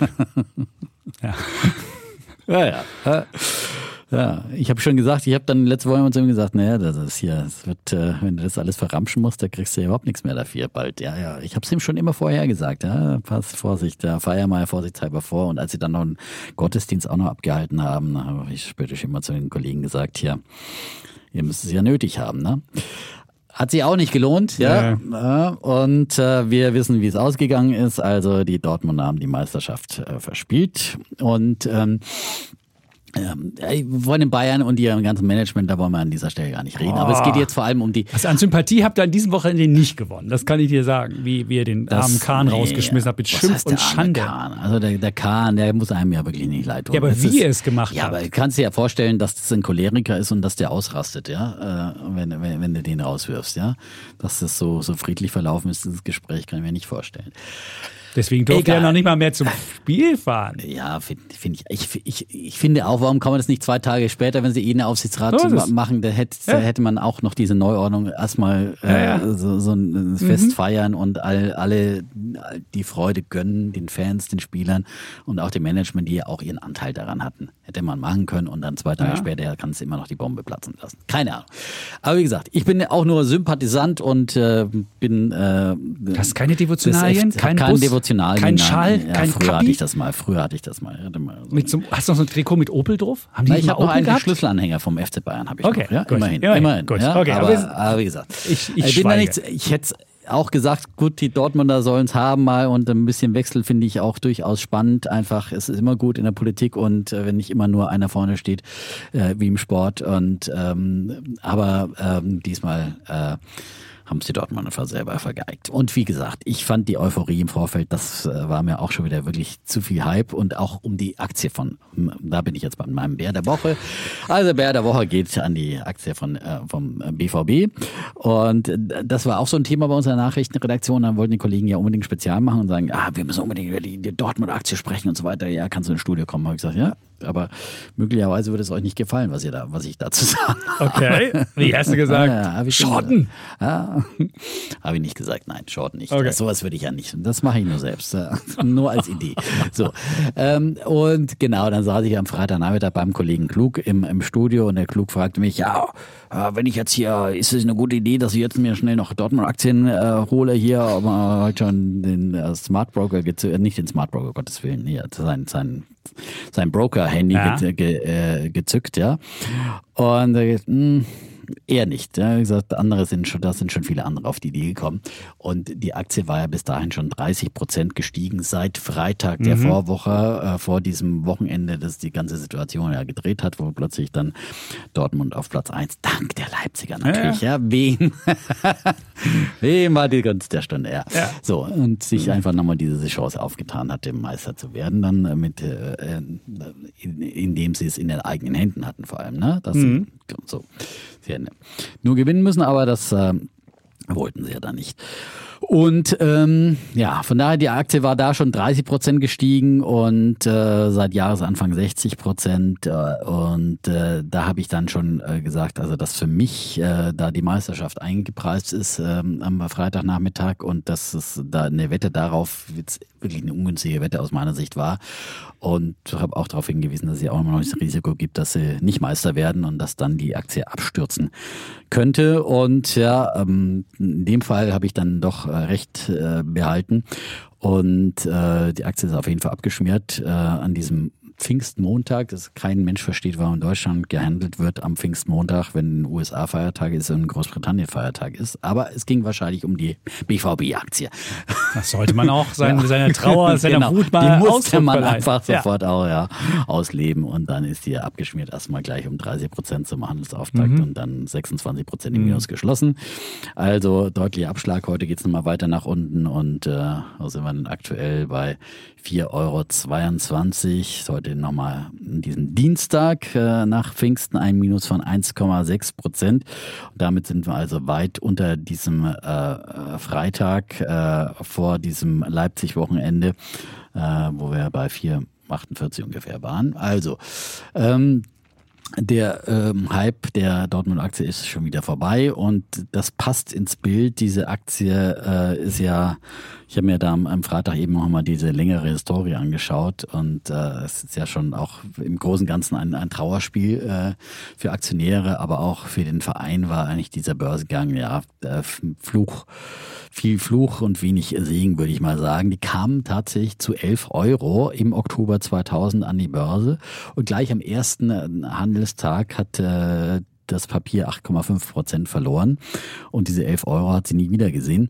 Und äh, da haben sicherlich, da haben auch viele, 70 Prozent hatten sie institutionelle Anleger tatsächlich, aber es waren halt auch viele Fans dabei, die sich so diese Dortmund-Aktie als äh, Fan-Devotionalie gekauft haben und äh, die wahrscheinlich immer noch dabei sind. Ähm, und ähm, aber dann ging es natürlich, dann äh, haben sie erstmal Kohle, Kohle rausgeschmissen, weil sie ja aus dem Börsengang 130 Millionen Euro bekommen haben damals und äh, hatten ja große Pläne. Und ja, der ehemalige Arbeiterverein hat also mit Geld um sich geschmissen. Und ähm, dann haben sie tatsächlich dann noch damit nochmal einen Meistertitel gekauft im Jahr 2002, aber danach war dann Ebbe. Und äh, es ging immer mehr abwärts. Und äh, 2004 wurde die Luft schon dünn, 100 Millionen Euro Schulden hatten sie damals schon und äh, im Jahr 2005 konnten sie gerade noch so die Insolvenz abwenden. 2009 äh, ist dann äh, der Kurs auf 80 Cent gefallen. Der Kicker sprach von einem Ramschpapier. Also das war so dann der ungefähr der Tiefstand und danach kam dann Jürgen Klopp. Dann ging es ja äh, nochmal aufwärts. Man wurde wieder Meister und äh, das äh, war dann wieder erfolgreicher und äh, hatte auch wieder äh, erfolgreichere Jahre dann äh, in, den, in den nächsten Jahren und äh, konnten dann unter anderem mit einigen Kapitalerhöhungen konnten sie den Stadion zurückkaufen und BVB wieder krisenfester machen. Aber 2020 äh, kam wieder Corona und äh, der Aktienkurs ist wieder abgeschmiert. Und ja, wie gesagt, aktuell sind wir irgendwo in der Mitte dieser Spanne zwischen 80 Cent und 11 Euro. Aber äh, zu verdienen gab es nicht viel, es sei denn, man ist hier wirklich äh, in Zeiten des Insolvenzrisikos eingestiegen. Und äh, deswegen muss man einfach, ich will einfach sagen, grundsätzlich von Fußballaktien abraten, weil das ist einfach so ein hohes Risiko. Es hängt so viel an Zufällen eben am sportlichen Erfolg. Geld schießt keine Tore, das lässt sich eben nicht so klar äh, kalkulieren, dass man sagt, hier, man investiert hier viel in Spieler und äh, dann kommt der sportliche Erfolg automatisch. Ähm, und äh, dann gibt es ja viele auch Effekte, dass wo viel Geld ist, auch viel rausgehauen wird. Das hat man in Anfangsjahren des, äh, nach dem Börsengang gesehen, dass man einfach äh, mit vollen Händen das Geld ausgegeben hat. Dann wollen die Spieler mehr Geld haben, dann äh, macht man teure Transfers äh, und die passen dann aber doch nicht so in die Mannschaft. Also ähm, das Sportgeschäft ist wirklich ein sehr schwieriges Geschäft und da als Aktionär dabei zu sein, das würde ich vermeiden und wie gesagt, und dann dann solche, solche äh, äh, Risiken wie so ein Kursrutsch. Und schon gar nicht vor solchen sportlichen Ereignissen. Wie gesagt, ich habe es am Freitag im Fernsehen gesagt, äh, das sollte man tunlichst vermeiden. Wenn man unbedingt Sportwetten machen will, dann sollte man eben Sportwetten machen, aber nicht noch äh, am Aktienmarkt drauf wetten. Und deswegen mein Bär der Woche für die BVB-Aktie. Ja, Fußball, ich glaube, das Grundproblem beim Fußball ist, es nicht wie in Amerika so ein Cap bei den Löhnen gibt, sondern die ganze Kohle, die jemals immer erwirtschaftet wird, geht eigentlich immer in die, geht eigentlich immer in die Spieler. Und man kann zwar Transfers, sie haben richtig viele gute Transfers gemacht, der BVB, aber am Ende die Kohle hat dann kein Aktionär gesehen, sondern muss es wieder neue Spieler kaufen. Das ist wie wenn du eine Immobilie verkaufst musst ja trotzdem irgendwo wohnen, musst wieder neue Kurven kosten. Aber es steht aber nicht in der Zeitung, dass du gerade eine Immobilie verkauft hast und so viel Geld auf dem Konto hast. Ja, stimmt. Das, das kommt dazu. Und der ja, Immobilienmakler weiß das nicht unbedingt. Da, Gut, aber die neuen Spieler, Spieler. Transfermanager, der kennt natürlich deine Lage, ist immer öffentlich und dein, deine Not, die du bei Spielern Stimmt, hast. Also deswegen ist da ja feine aber die haben gute Deals eigentlich gemacht. Das muss halt, und es ist viel wichtiger beispielsweise, einen guten, dass du einen guten Transfer machst, als dass du eine Meisterschaft. Eine Meisterschaft hättest du ja auch mal ein bisschen Gewinn gemacht, hättest ein bisschen mehr Sponsorengeld haben können. Aber Ja, ich meine, das hätte schon wirtschaftliche Auswirkungen gehabt. Ja. Du hast, du hast, ähm, habe ich mir auch angeschaut, du hast auf jeden Fall Ja. Chancen auf bessere Werbegelder. Das ist ja Das auch stimmt. ganz klar. Ne? Das Weil du kannst ja plötzlich als BVB, als deutscher Meister, da magst du hier die Bierwerbung da, die Bier, alle rennen dir Stimmt. die Bude ein. Ähm, dann verkaufst du natürlich Unmengen. Was denkst du, was, was Dortmund da an Trikots verkauft hat, ja, wo so lange wie die letzte Meisterschaft her ist, ja. Ich meine, bei den Bayern jedes Jahr dir Meistertrikot zu holen, das ist ja auch ein bisschen langweilig. die Aber wenn du alle zwölf Jahre so nur oder ja. elf Jahre Ja, wenn hier Dortmund ist eine arme Stadt, da hat die Leute, Ja, teilweise aber- ist es das Leben der Leute. München ist, da fahren die Leute Ja. Skifahren, haben ein bisschen FC Bayern, ein bisschen, das ist längst nicht so eine Identifikation mit dem Club, wie das in Dortmund der Fall ist. Die Also deswegen, da wäre schon was gegangen, auch Da an mehr äh, gegangen, das. Devotionalien, ja. Aber die Spieler hätten auch gesagt, ich bin Meister geworden, kriege ich 5 Euro mehr. Das also ist auch ich klar. ganz sicher Ja, hättest du das auch höhere Spielergehälter Aber müssen. dann hast du nochmal besseres äh, Lospottern in der Champions League. Nee, das so habe ich mir erklären lassen, wie das geht. Hatte mir Sommerfeld hat mir erklärt, du hast, äh, du hast, wenn du da eingruppiert wirst, hast du einen, einen Champions League Wert. Egal, ob du Meister wirst oder nicht, aber du kriegst natürlich jetzt, wenn du Meister bist und wenn du aber auch bei der Champions League weiterkommst, kriegst du einen höheren Wert.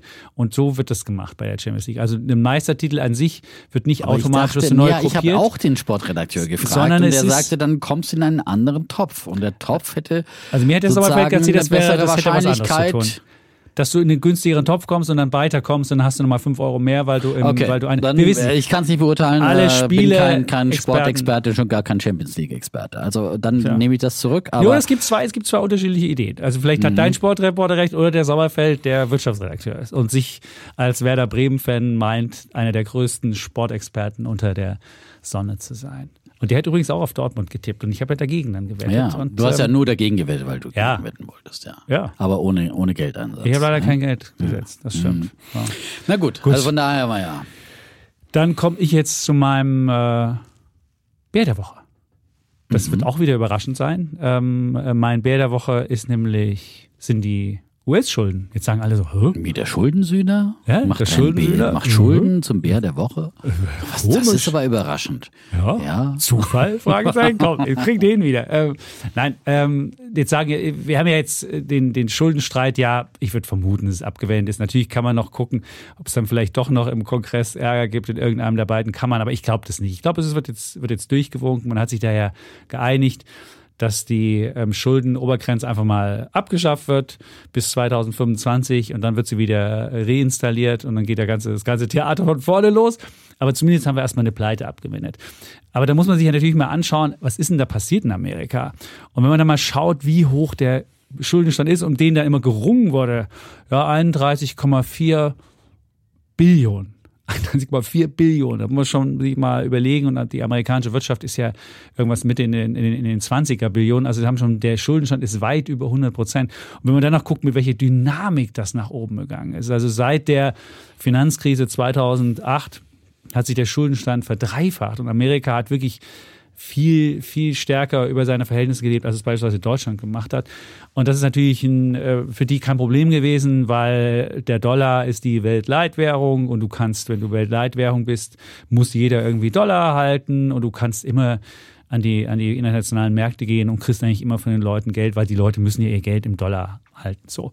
Und da funktioniert es eben auch. Und das ist immer das Schöne, wenn du halt Weltleitwährung bist, dass du dann immer genug Geld hast und eigentlich auch nie wirklich richtig pleite gehen kannst, weil im Zweifelsfall kannst du es selbst drucken, beziehungsweise es gibt immer Leute, die deine Schulden dir abkaufen wegen des Dollars. Aber wenn du jetzt halt irgendwann das Vertrauen in diese Währung rutscht und äh, wenn die Leute irgendwann sagen, ah, Jetzt haben wir ja die Sanktionen gehabt im, im, mit, mit, mit, Russland. Wir haben, wir, haben, wir haben so ein bisschen China und die, die russischen Devisenreserven sind ja einfach mal von jetzt auf gleich eingefroren worden.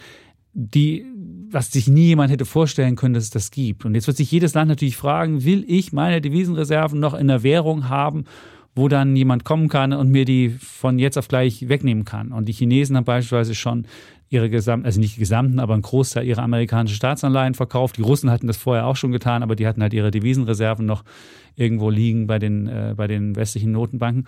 Und deswegen könnte das Vertrauen in den Dollar äh, weggehen. Dann hat man immer dieses äh, ganze Schuldentheater und denkt sich so, oh, habe ich Bock, jedes Mal diesen Mist zu erleben. Dann hat man möglicherweise noch im kommenden Jahr Donald Trump, der, der vielleicht als äh, amerikanischer Präsident kommt und wo man denkt so, oh, will ich in der Währung sein, wo wir so einen erratischen Präsidenten hat.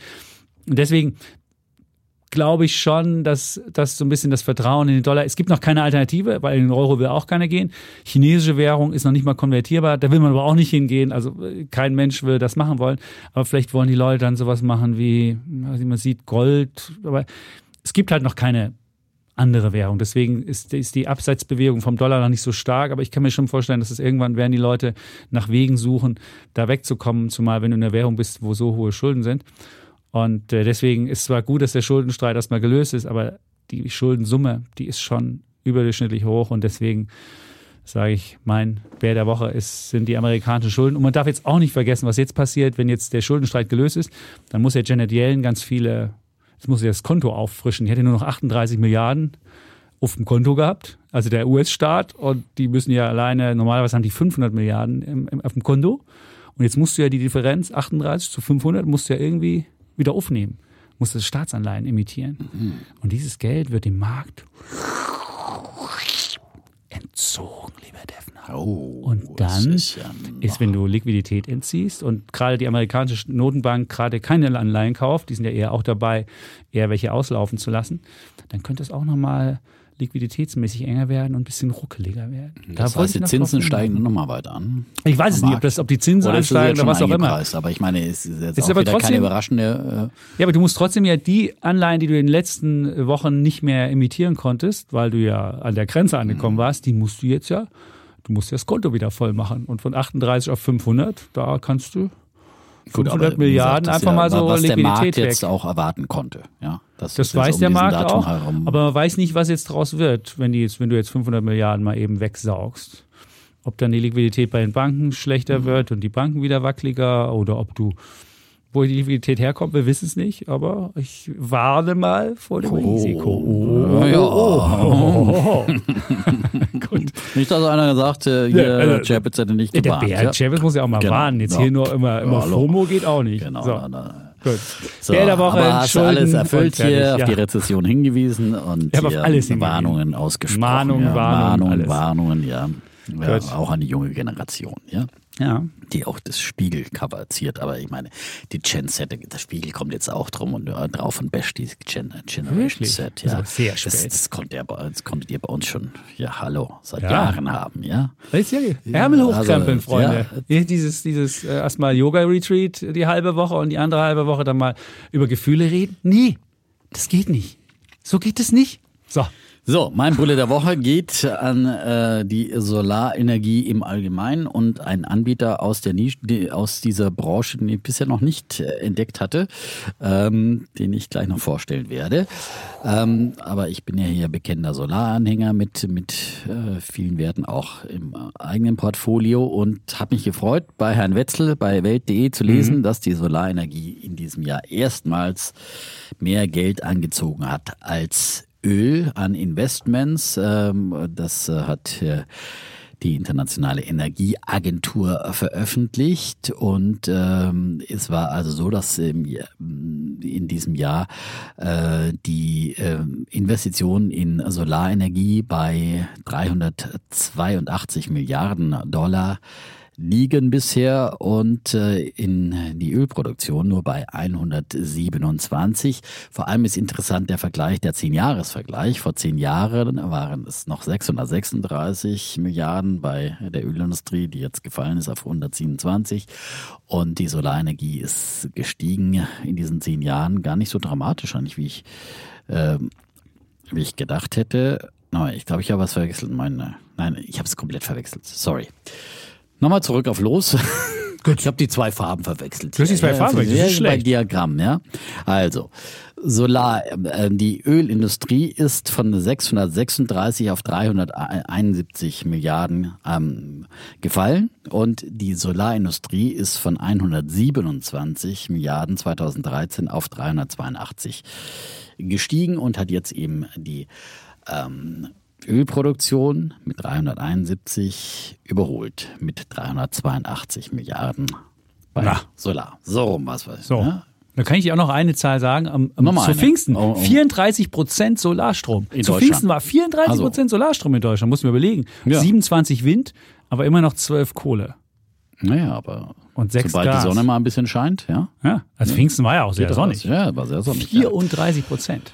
So, aber die Zahlen habe ich jetzt klargestellt. Genau. So, ähm, und äh, das war jetzt einfach nur nochmal ein Aufhänger, um zu sagen, die äh, Solarindustrie zieht weiter auf jeden Fall Geld an. Sie funktioniert auch, äh, wie ein Kollege gerade gesagt hat, hier immer mehr. Ähm, auch ähm, in der Stromerzeugung. Und ähm, es gibt auch noch andere, ich glaube, heute haben wir auch noch eine Mail gesehen, dass der Zubau auch in Deutschland ist auch wieder weiter gestiegen und so weiter. Also es geht weiter nach oben. Äh, die Sonne scheint äh, für die Solarenergie und äh, das liegt natürlich daran, dass vor allem auch ähm, die Kosten gesunken sind in der Branche. Zum Beispiel ähm, schreibt UBS, ähm, dass beim Bau einer Solaranlage die binnen eines Jahrzehnts, ist ja genau dieses Jahrzehnt dann, äh, die äh, Kosten von 5 Millionen Dollar äh, für ein Megawatt auf unter 0,5 Millionen gefallen sind, also sich gezehntelt haben. Und das macht dann natürlich die Solarenergie insgesamt äh, preisgünstiger, die Investitionen preisgünstiger und zieht einfach Investitionen an. Und dazu kommen eben auch noch äh, Förderungen, politische Förderungen, wie gerade in den Vereinigten Staaten durch den Inflation Reduction Act. Und deswegen hat sich die UBS mal im Solarsektor umgeguckt und geguckt, wer denn da momentan besonders äh, ähm, profitieren könnte in der Solarenergiebranche, vor allem auch im Hinblick auf den Inflation Reduction Act. Und die haben drei ähm, rausgefunden. Und einen davon finde ich jetzt besonders mm, spannend. Das ist Array, Array Technologies, ja, geschrieben mit Doppel-R, A-R-R-A-Y. Und ähm, die sind Marktführer für Solartracker. Ähm, das sind also die, äh, ja, richten Photovoltaikanlagen automatisch nach dem jeweiligen Sonnenstand aus. Ne? Also ich meine, wenn du auf deinem Haus da irgendwas drauf hast, da ist das fixmentiert und nutzt halt immer nur dann die, die Sonneneinstrahlung der jeweiligen Tageszeit. Wenn du aber natürlich eine Freifeldanlage irgendwo hast, da macht es natürlich Sinn, dass du einen kleinen Motor dran hast und äh, die Solaranlage sich nach dem Sonnenstand ausrichtet. Und da ist Array Technologies eben der Marktführer. Ähm, und äh, UBS sieht die als gut positioniert, um von der steigenden Nachfrage zu profitieren und vor allem auch durch die Nachfrage, die durch die zusätzlichen IRA-Steuergutschriften für Solaranlagen ausgelöst äh, werden. Und äh, da ist es sehr wichtig, dass ein bestimmter Anteil der Hardware dann eben aus inländischer US-Produktion kommt. Das ist bei denen also der Fall. Und äh, deswegen schätzt UBS, dass die im laufenden Geschäftsjahr das äh, bereinigte operative Ergebnis äh, gegenüber dem Vorjahr um 124 Prozent steigern können und sind sehr bullisch für diese Aktie. Ähm, die Aktie liegt aktuell bei 23 Dollar ungefähr und äh, die Analysten insgesamt haben durchschnittliches Kursziel von 27 Dollar, was äh, ungefähr 18 Prozent über dem aktuellen Wert liegt. Äh, ich werde mir die Aktie mal anschauen, habe die noch nicht im Portfolio, aber finde ich mal eine interessante Beimischung äh, zu dem, was man sonst so im, im Solarsektor hat. Array. Technology ist mein Bulle der Woche. Und ich kann auch kurz noch die zwei anderen Namen sagen, Mach die. Sie da empfohlen haben. wir Also bei UBS, eine davon habe ich schon mal als Idee vorgestellt, Fluence Energy. Die machen ja äh, Großspeicher für Solarenergie. Ist nicht eine Ausgliederung von Siemens? Genau, Irgendwie sowas? äh, Ja, genau, ein zugehört, Gemeinschaftsunternehmen von Siemens Ja. und mit dem US-Versorger AIS, ja. Mhm. Äh, Ich glaube keine Ausgliederung, sondern die sind da äh, Gemeinschaftsunternehmen, die sind da auf jeden Fall groß investiert. Okay. Und äh, Shoals Technologies äh, nennen sie auch noch äh, und die machen, äh, schreiben sie elektrische Ausgleichssysteme für und zwar äh, übertragen die den erzeugten Strom an den Wechselrichter und letztendlich ans Stromnetz. Also von der Solaranlage Ja. An den Wechselrichter und dann wieder ans Stromnetz. Also habe ich nicht so ganz äh, Ja, technisch vielleicht äh, brauchst genau, du das auch, wie wichtig musst du die auch sind. runterregeln, weil du nämlich zu viel, wenn du zu viel Sonne hast, wir hatten ja beispielsweise am Wochenende, teilweise in einigen europäischen Ländern hatten wir nämlich Negativstrompreise, weil du einfach zu viel Du hattest ja, der Wind war relativ kräftig, du hattest relativ viel Sonne und du hattest relativ wenig Verbrauch, weil ja Pfingsten Ja, war. okay. Und da gab's ja wirklich richtig fette Vielleicht Das ist ist es die- das? die- Vielleicht ist es so ein Ding, womit du runterregeln Nein, nein, das kannst. ist glaube ich einfach nur die? Verbindung, aber äh, wie gesagt, da vielleicht bin ich kannst jetzt technologisch, aber keine Ahnung. Weil du musst ja runterregeln können. Bei- runterregelt. bei- ja, bei aber Dingens das bei ja auch. Bei, Bei der Wind das Solaranlage auch. runter. Ja gut, Ja, dann klar. stellst du die Windanlage ab, ne? Und Genau. Kannst natürlich auch bei der Solaranlage musst du auch runterregeln, wenn, bevor Ja. dein Stromnetz weg, wegbrutzelt, weil du zu viel wahrscheinlich hast. Stecker, aber wo das, wo das gekappt wird, keine Ahnung, ja. Das ist aber das. Wir wissen es nicht. Ich hab- aber auch hier ist es natürlich wichtiger, äh, wir brauchen mehr Speicher und deswegen ist natürlich äh, Mhm. sowas wie Fluence Energy und so weiter, andere Speicherlösungen ganz, ganz wichtig auch, dass wir da auch die, die Spitzen rausnehmen. Ohne da Speicher nicht- keine nicht, Energiewende Ja, dass wir erfolgreich. da nicht, das wäre ja zu schade, wenn man da abschalten muss, ja. Stimmt. Schon mal. Das wäre gut, wenn man da läuft, Wasserstoff ja. produzieren könnte. Also jeder Negativstrompreis ist wirklich völlig Das ist Blödsinn. Also das ist wirklich, das kann man, das kann man intelligenter haben. gut.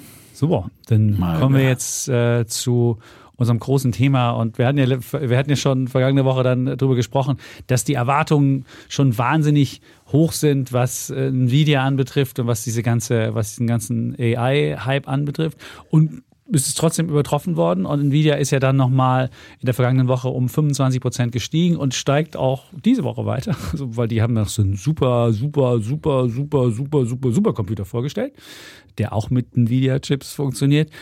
Und jetzt könnte wir, jetzt könnte Nvidia der erste Chip-Konzern sein, der die Billionengrenze knackt.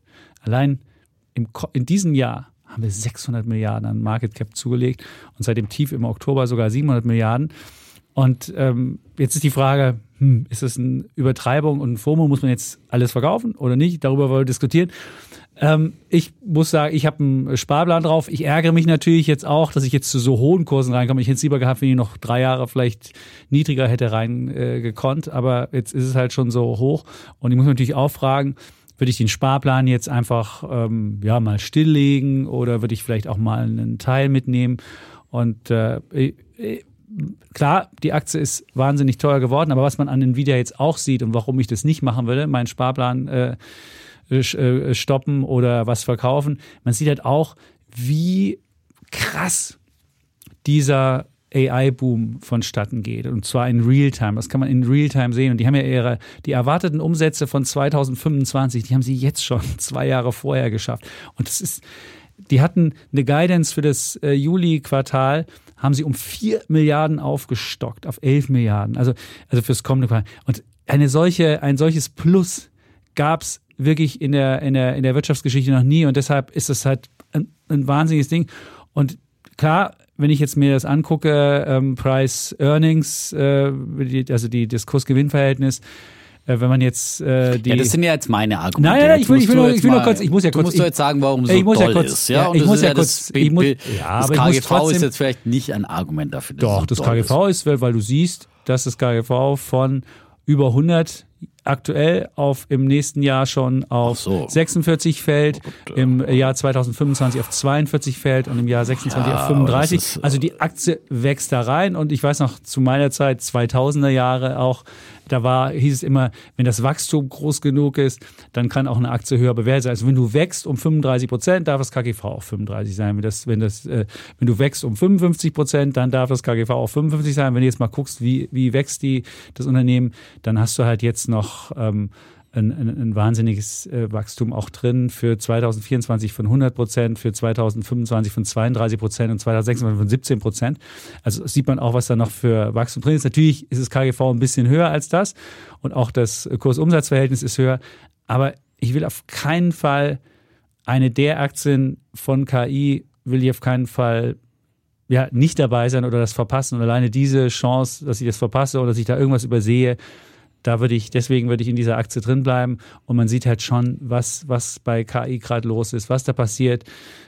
Klar, die Risiken sind, dass jemand kommt und Ja, eine die Konkurrenz ist oder, ja. was, oder was anderes ist. Aber ich würde auf jeden Fall, das ist die Aktie schlechthin für, für den, für den KI-Boom. Und deswegen ähm, bleibe ich dabei, setze darauf, dass sie weiter wächst und würde sie nicht verkaufen und denke, das sind bestimmt, ja, in diesem Jahr wird sie nicht fallen. Wir machen ja die Wette, ist sie am Jahresende Wette tiefer als jetzt heute. Vorsichtig, ne? Oder ist es, ist es, ja, es ist jetzt schon, ist ja jetzt schon gut über gelaufen, 100 ne? Prozent gelaufen. Das in ist- diesem Jahr. Ja, Deswegen ja. haben wir gesagt, okay, wir machen jetzt einfach eine Wette, weil das ist ja jetzt die Frage, wenn man sagt, okay, die verliert jetzt zumindest nicht, da kann man sie behalten, aber gibt vielleicht aber auch was, was noch besser läuft in diesem Jahr. Ja, es Wir wird was machen- besser laufen. Das, Genau. Sicherlich wird die Sachen Genau. besser laufen. Da Äh, würde ich ja wenn- sowas das sagen, ist es ja auch keine Frage. Buden. Das ist ja auch Das kein, ja nicht die deswegen wollte ich auch keine, keine große Wette, aber es geht ja einfach darum, viele stellen die, diese Frage. Ja? Und ich würde sagen, ich würde dabei bleiben. Ich würde jetzt nicht einsteigen zusätzlich. Wenn ich einen Sparplan habe, bleibe ich dabei. Wenn ich, ähm, wenn ich Aber drin bin, ich würde jetzt ja auch keinen Teilverkauf Frage. machen. Ja, ich würde auch keinen ja. Teilverkauf machen. Ich würde sagen, diese Aktie ist für mich eine Jahrhundertaktie, die mit diesem Boom zusammenhängt. Und dieser Boom, äh, man hat ja den Spieleboom, hat man ja ganz vergessen. Also der ist Ja, ja, ja. da war ja ein Minus sogar drin. Also wenn man, wenn man Spiele jetzt auch noch denkt, dass Spiele noch was passiert, Nee, dann sind die ja auch noch dabei. Also man sieht, ist ja nicht nur KI, sondern auf anderen Gebieten. Und ich würde ja eher sogar denken, dass es irgendwann Engpässe gibt, als dass es irgendwie, ähm, als dass sie ihre Okay, Dinger du nicht bleibst loswerden. dabei. Und Genau, deswegen genau, bleibe ich ja, dabei. genau, So. ja. so ähm, jetzt würde ich, wie gesagt, ich, ich finde den KI-Hype schon einfach, ist ein Hype, ganz, ganz klar. Und natürlich hat letztendlich von diesem Hype, von diesem Goldrausch auch der Schaufelhersteller profitiert. Nvidia ist ein klassischer Schaufelhersteller, keine Frage, weil sie eben für diejenigen, die äh, KI anbieten wollen, äh, die Schaufeln machen. Ja? Und äh, ja, äh, am Anfang eines Goldrausches, äh, wenn es so richtig losgeht, dann kommen natürlich alle äh, Gold- und Glückssucher und wollen alle Schaufeln haben. Und wenn da gerade einer da ist, der Erste und der die besten Schaufeln hat, äh, hat er natürlich äh, eine gewisse Zeit lang ein Alleinstellungsmerkmal und kann seine Schaufeln zu horrenden Preisen verkaufen, weil alle meinen, die finden jetzt Gold und es ist scheißegal, was sie dafür bezahlen. Und ich glaube, da finde ich, passt dieser Vergleich des Schaufelherstellers in, sehr vielen mm, Punkten. Ähm, aber ähm, jeder Goldrausch führt ja auch immer wieder schnell zu Ernüchterungen und dann finden am Ende nur wenige Gold, viele ziehen sich wieder zurück und äh, ähm, die, die Nachfrage nach den Schaufeln, die lässt dann auch in jedem Goldrausch auch immer wieder nach. Und deswegen ähm, würde ich sagen, das ist natürlich, haben die denen jetzt die Bude eingerannt und dann kam Elon Musk und hat da massiv bestellt äh, an äh, KI-Chips und, und, und viele andere und irgendwie hat man so das Gefühl, jeder CEO, der irgendwie so ein bisschen KI auf sein Unternehmen draufschreiben will, der gehört sich jetzt zum guten Ton, dass er ein paar Nvidia-Chips bestellt. Ähm, aber ähm, das ist, äh, glaube ich, wirklich eine, eine Sondersituation, die man jetzt da äh, im ersten und vor allem in diesem zweiten Quartal mit dieser ähm, dramatischen ähm, Prognoseanhebung gesehen hat. Da sollte man sich nicht dran gewöhnen und glauben, dass das jetzt immer so weitergeht. Natürlich ist Nvidia da äh, technologisch der Marktführer, aber ähm, das ist äh, äh, meiner Meinung nach auch nicht der extreme Burggraben, weil Chips äh, können immer wieder eben auch äh, von anderen ähm, ähm, ähm, weiterentwickelt werden und es gibt einfach viel Konkurrenz äh, und die ist einfach halt so massiv viel günstiger bewertet als Nvidia. Ähm, wir haben sie gerade schon gehört, das KGV liegt über 100. Krasser ist ja noch der äh, Kursumsatzverhältnis aktuell äh, mit dem 35-fachen Jahresumsatz für 2023 bewertet und die Konkurrenz AMD äh, stehen ungefähr bei 8 und Intel, äh, die stehen ungefähr bei äh, 2. Gut, bei Intel, die haben so ein bisschen den Anschluss verloren, aber warum sollen nicht auch, ähm, warum sollen nicht auch die wieder mal den Anschluss finden, auch ähm, in, in dem Bereich äh, der äh, künstlichen Intelligenz-Chips. Also die haben da ja auch immer noch viel Entwicklungs-Know-how und Marvel ist ein anderer äh, Konkurrent, der äh, in diesem Bereich auch für Grafikkarten und äh, so weiter äh, tätig ist. Ähm, und die werden sicherlich, wenn sie jetzt sehen, was da für Margen und äh, Gelder gemacht werden, alles äh, dran setzen, hier Nvidia äh, das Wasser abzugraben. Und noch dazu kommt ja, dass äh, viele der großen Tech-Konzerne eben ihre eigenen KI-Prozessoren entwickeln. Äh, Amazon, Google, Facebook, äh, äh, alle sind dabei und entwickeln da Apple sowieso.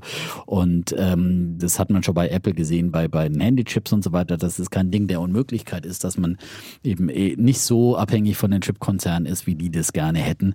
Und äh, dass gerade die, die Big Tech äh, sich da auch äh, schnell emanzipieren kann. Und dazu kommen eben äh, neue Angreifer äh, in dem Chipsektor ähm, wie meine Alpha Wave zum Beispiel, die ja auch ähm, eben auf ähm, äh, KI-Chips sich äh, fokussieren und so weiter ähm, als äh, Chip-Designer oder ARM, ja, äh, die übrigens, die schon mal Nvidia schon mal kaufen wollte aus Großbritannien, wobei die ein bisschen eher in, in anderen Sektoren unterwegs sind, aber äh, auch da potenzieller Konkurrent sind, ja. Äh, das wurde ja damals äh, untersagt von Kartellämtern. Die werden übrigens dann von Softbank demnächst wahrscheinlich an die Börse gebracht werden.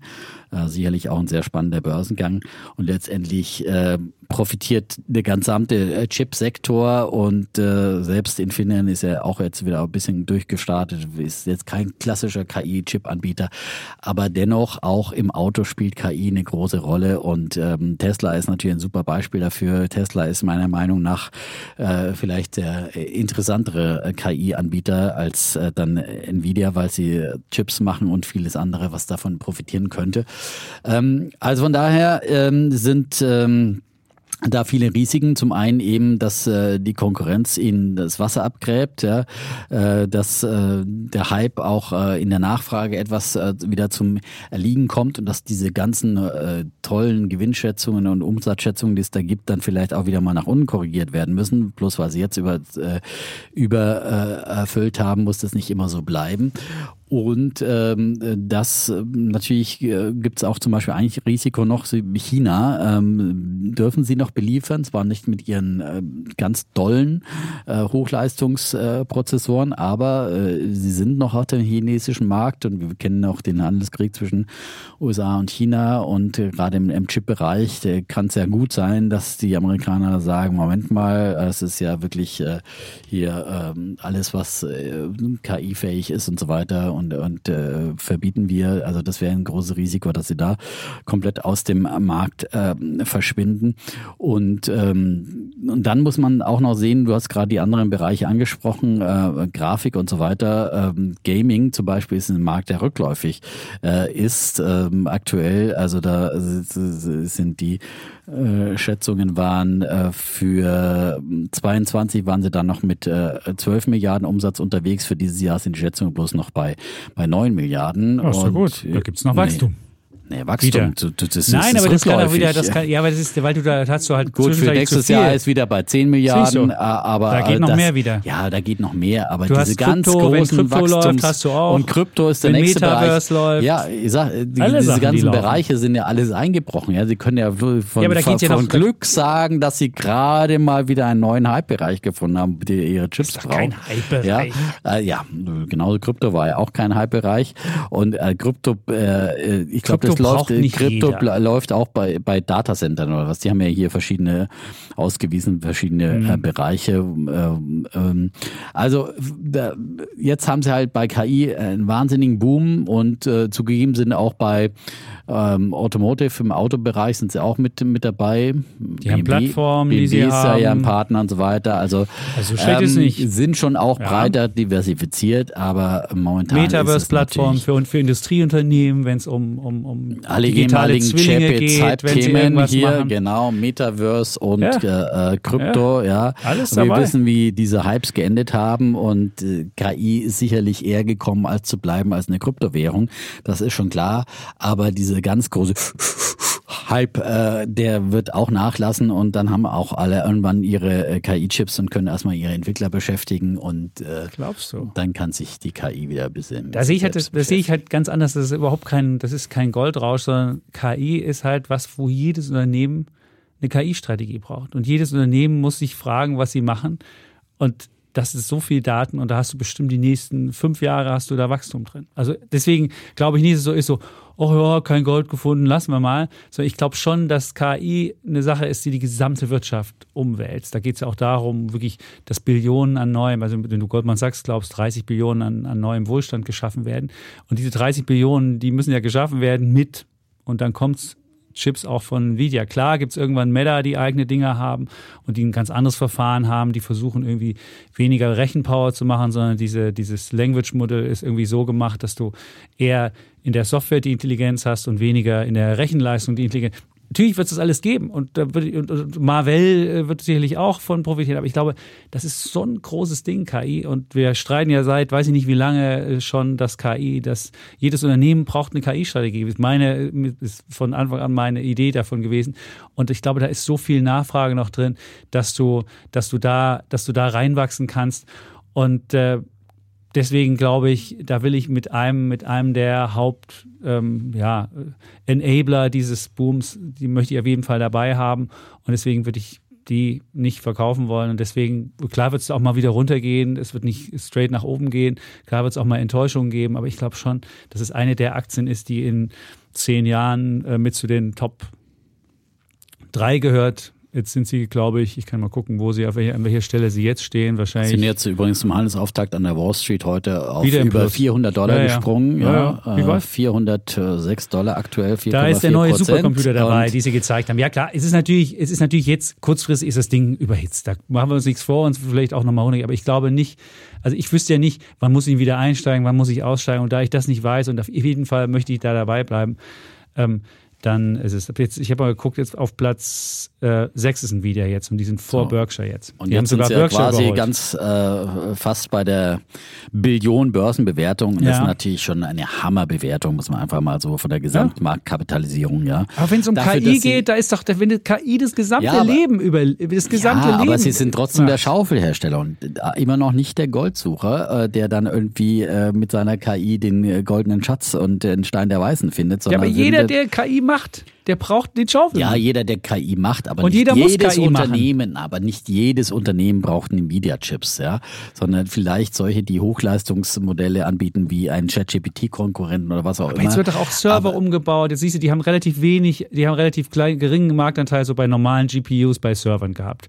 10 oder 12 Prozent, da waren, da waren Intel ganz groß. Und dann gab es aber die Idee, ey, jetzt bauen die Leute all ihre Rechenzentren neu und dann werden da Nvidia-Chips eingebaut, anstatt du irgendwie was anderes machst. Das, ist die, die, das sind die Dinger, die gerade überall Name of the Game sind und selbst wenn es andere Konkurrenten gibt und klar wird es geben, je höher die Marge ist, deine Marge ist meine Opportunität, klar werden andere kommen und AMD mit Microsoft zusammen und äh, dann macht Tesla auch eigene mhm. Chips und jeder versucht es natürlich und das ist, aber ich habe dieses Gebiet ist so, so groß und diese, diese Schaufel, du brauchst so viele Schaufeln, um diese, diese KI-Boom äh, abzubilden. Da würde ich, da würde ich nie von Nvidia äh, abrücken. Und, ähm, okay, und jetzt kommt auch gerade übrigens deine Winnerschlagzeile Company Hits One Trillion in Market Capitalization. Da haben ja, also, also siehst, dann live haben wir, die, wir live haben wir die hier haben wir die Billion erreicht. Der erste Chip-Hersteller, der die Billion als ja. Marktkapitalisierungsgrenze. Hätten wir das mal gewettet, hätte ich jetzt schon hat. in der Sendung gewonnen. Das wäre geil gewesen. Aber gut. Naja, das wäre die erste. So, so, aber von der Basis aus wetten wir, ne? Das ist ja schon mal Über klar. 400. Ja, genau. Wir sagen einfach über, über 400 oder unter 400. 404 ist sie jetzt. Das also Rekordhoch war bei 408 hier. Ja, wir müssen jetzt nicht vom Rekord hoch, wir sagen über 400 oder unter 400. Oh, das ist jetzt wieder verhandelt okay. hier. Sind wird nicht verhandelt. Wenn ich hier so über oder unter 400 Aktie habe, da ist doch äh, 8, Euro, 8 Dollar kein Dingens hier. Ne? Über oder unter 400, das kann ich mir merken, das ist für mich einfach. Okay, und, na, nehmen wir 400. In, insofern ist es, doch, ist es doch eine wunderbare Sache. Gut, gut. Haben wir die Welt umrundet, eine schöne Wette und äh, das absolute Hype-Thema äh, neben der BVB, neben dem BVB auch ist mit drin. So ist das so ein Hype? Ja, Was? ich glaube, KI das ist. ist ein Hype. Ja, das, Also, nee, BVB, meine- nein, ist BVB so ein Nein, Hype BVB gewesen. war, ich sag doch neben. neben Ach so. Also das quasi, äh, das war ein Hype, der ist schon wieder vorbei. Ja? Okay. Ja, ja, ja. Aber ich meine, es bleibt natürlich, dass die Bundesliga spannender bleibt, ja. Und das wäre ja zu wünschen, dass da andere auch vorne mitspielen, ja. Allen, den Zuschauern. Gut. Klasse. Sky Deutschland. Gut. Jetzt haben wir, jetzt haben wir die, jetzt haben wir die Welt wirklich wieder umrundet. Und, äh, und wie gesagt, ihr müsst jeden noch zwei, zwei neue Leute anschauen, die auch noch der schon mal. Einer reicht? Ist, ja, einer ist schon gut? mal gut, ja. Und Dann- wir wissen von vielen, die viele andere äh, äh, angeschleppt haben sozusagen und begeistert haben. Und ja. Wir freuen uns über jede Weiterempfehlung und freuen uns auch über mal wieder einen positiven Kommentar bei Apple, ja, Ja. bei Apple Podcasts. Ja. Es sind immer viele, die ablehnen und so weiter, aber nur ab und zu. Es müssen auch mal die schweigende, die schweigende, zufriedene Mehrheit muss ich Genau, die schweigende, äußern. zufriedene Mehrheit, ja. Ja. Wir schreiben uns immer Mails, das ist ja auch, da freuen wir uns auch sehr, aber ab und zu mal öffentlich bekund, kundtun, ja. Die eigene Zufriedenheit ist auch wunderbar. Okay. Gut. Gut. Dann Sagen wir wie immer Tschüss, und ciao bleiben Bulle, und Bär Defner. und Chapitz.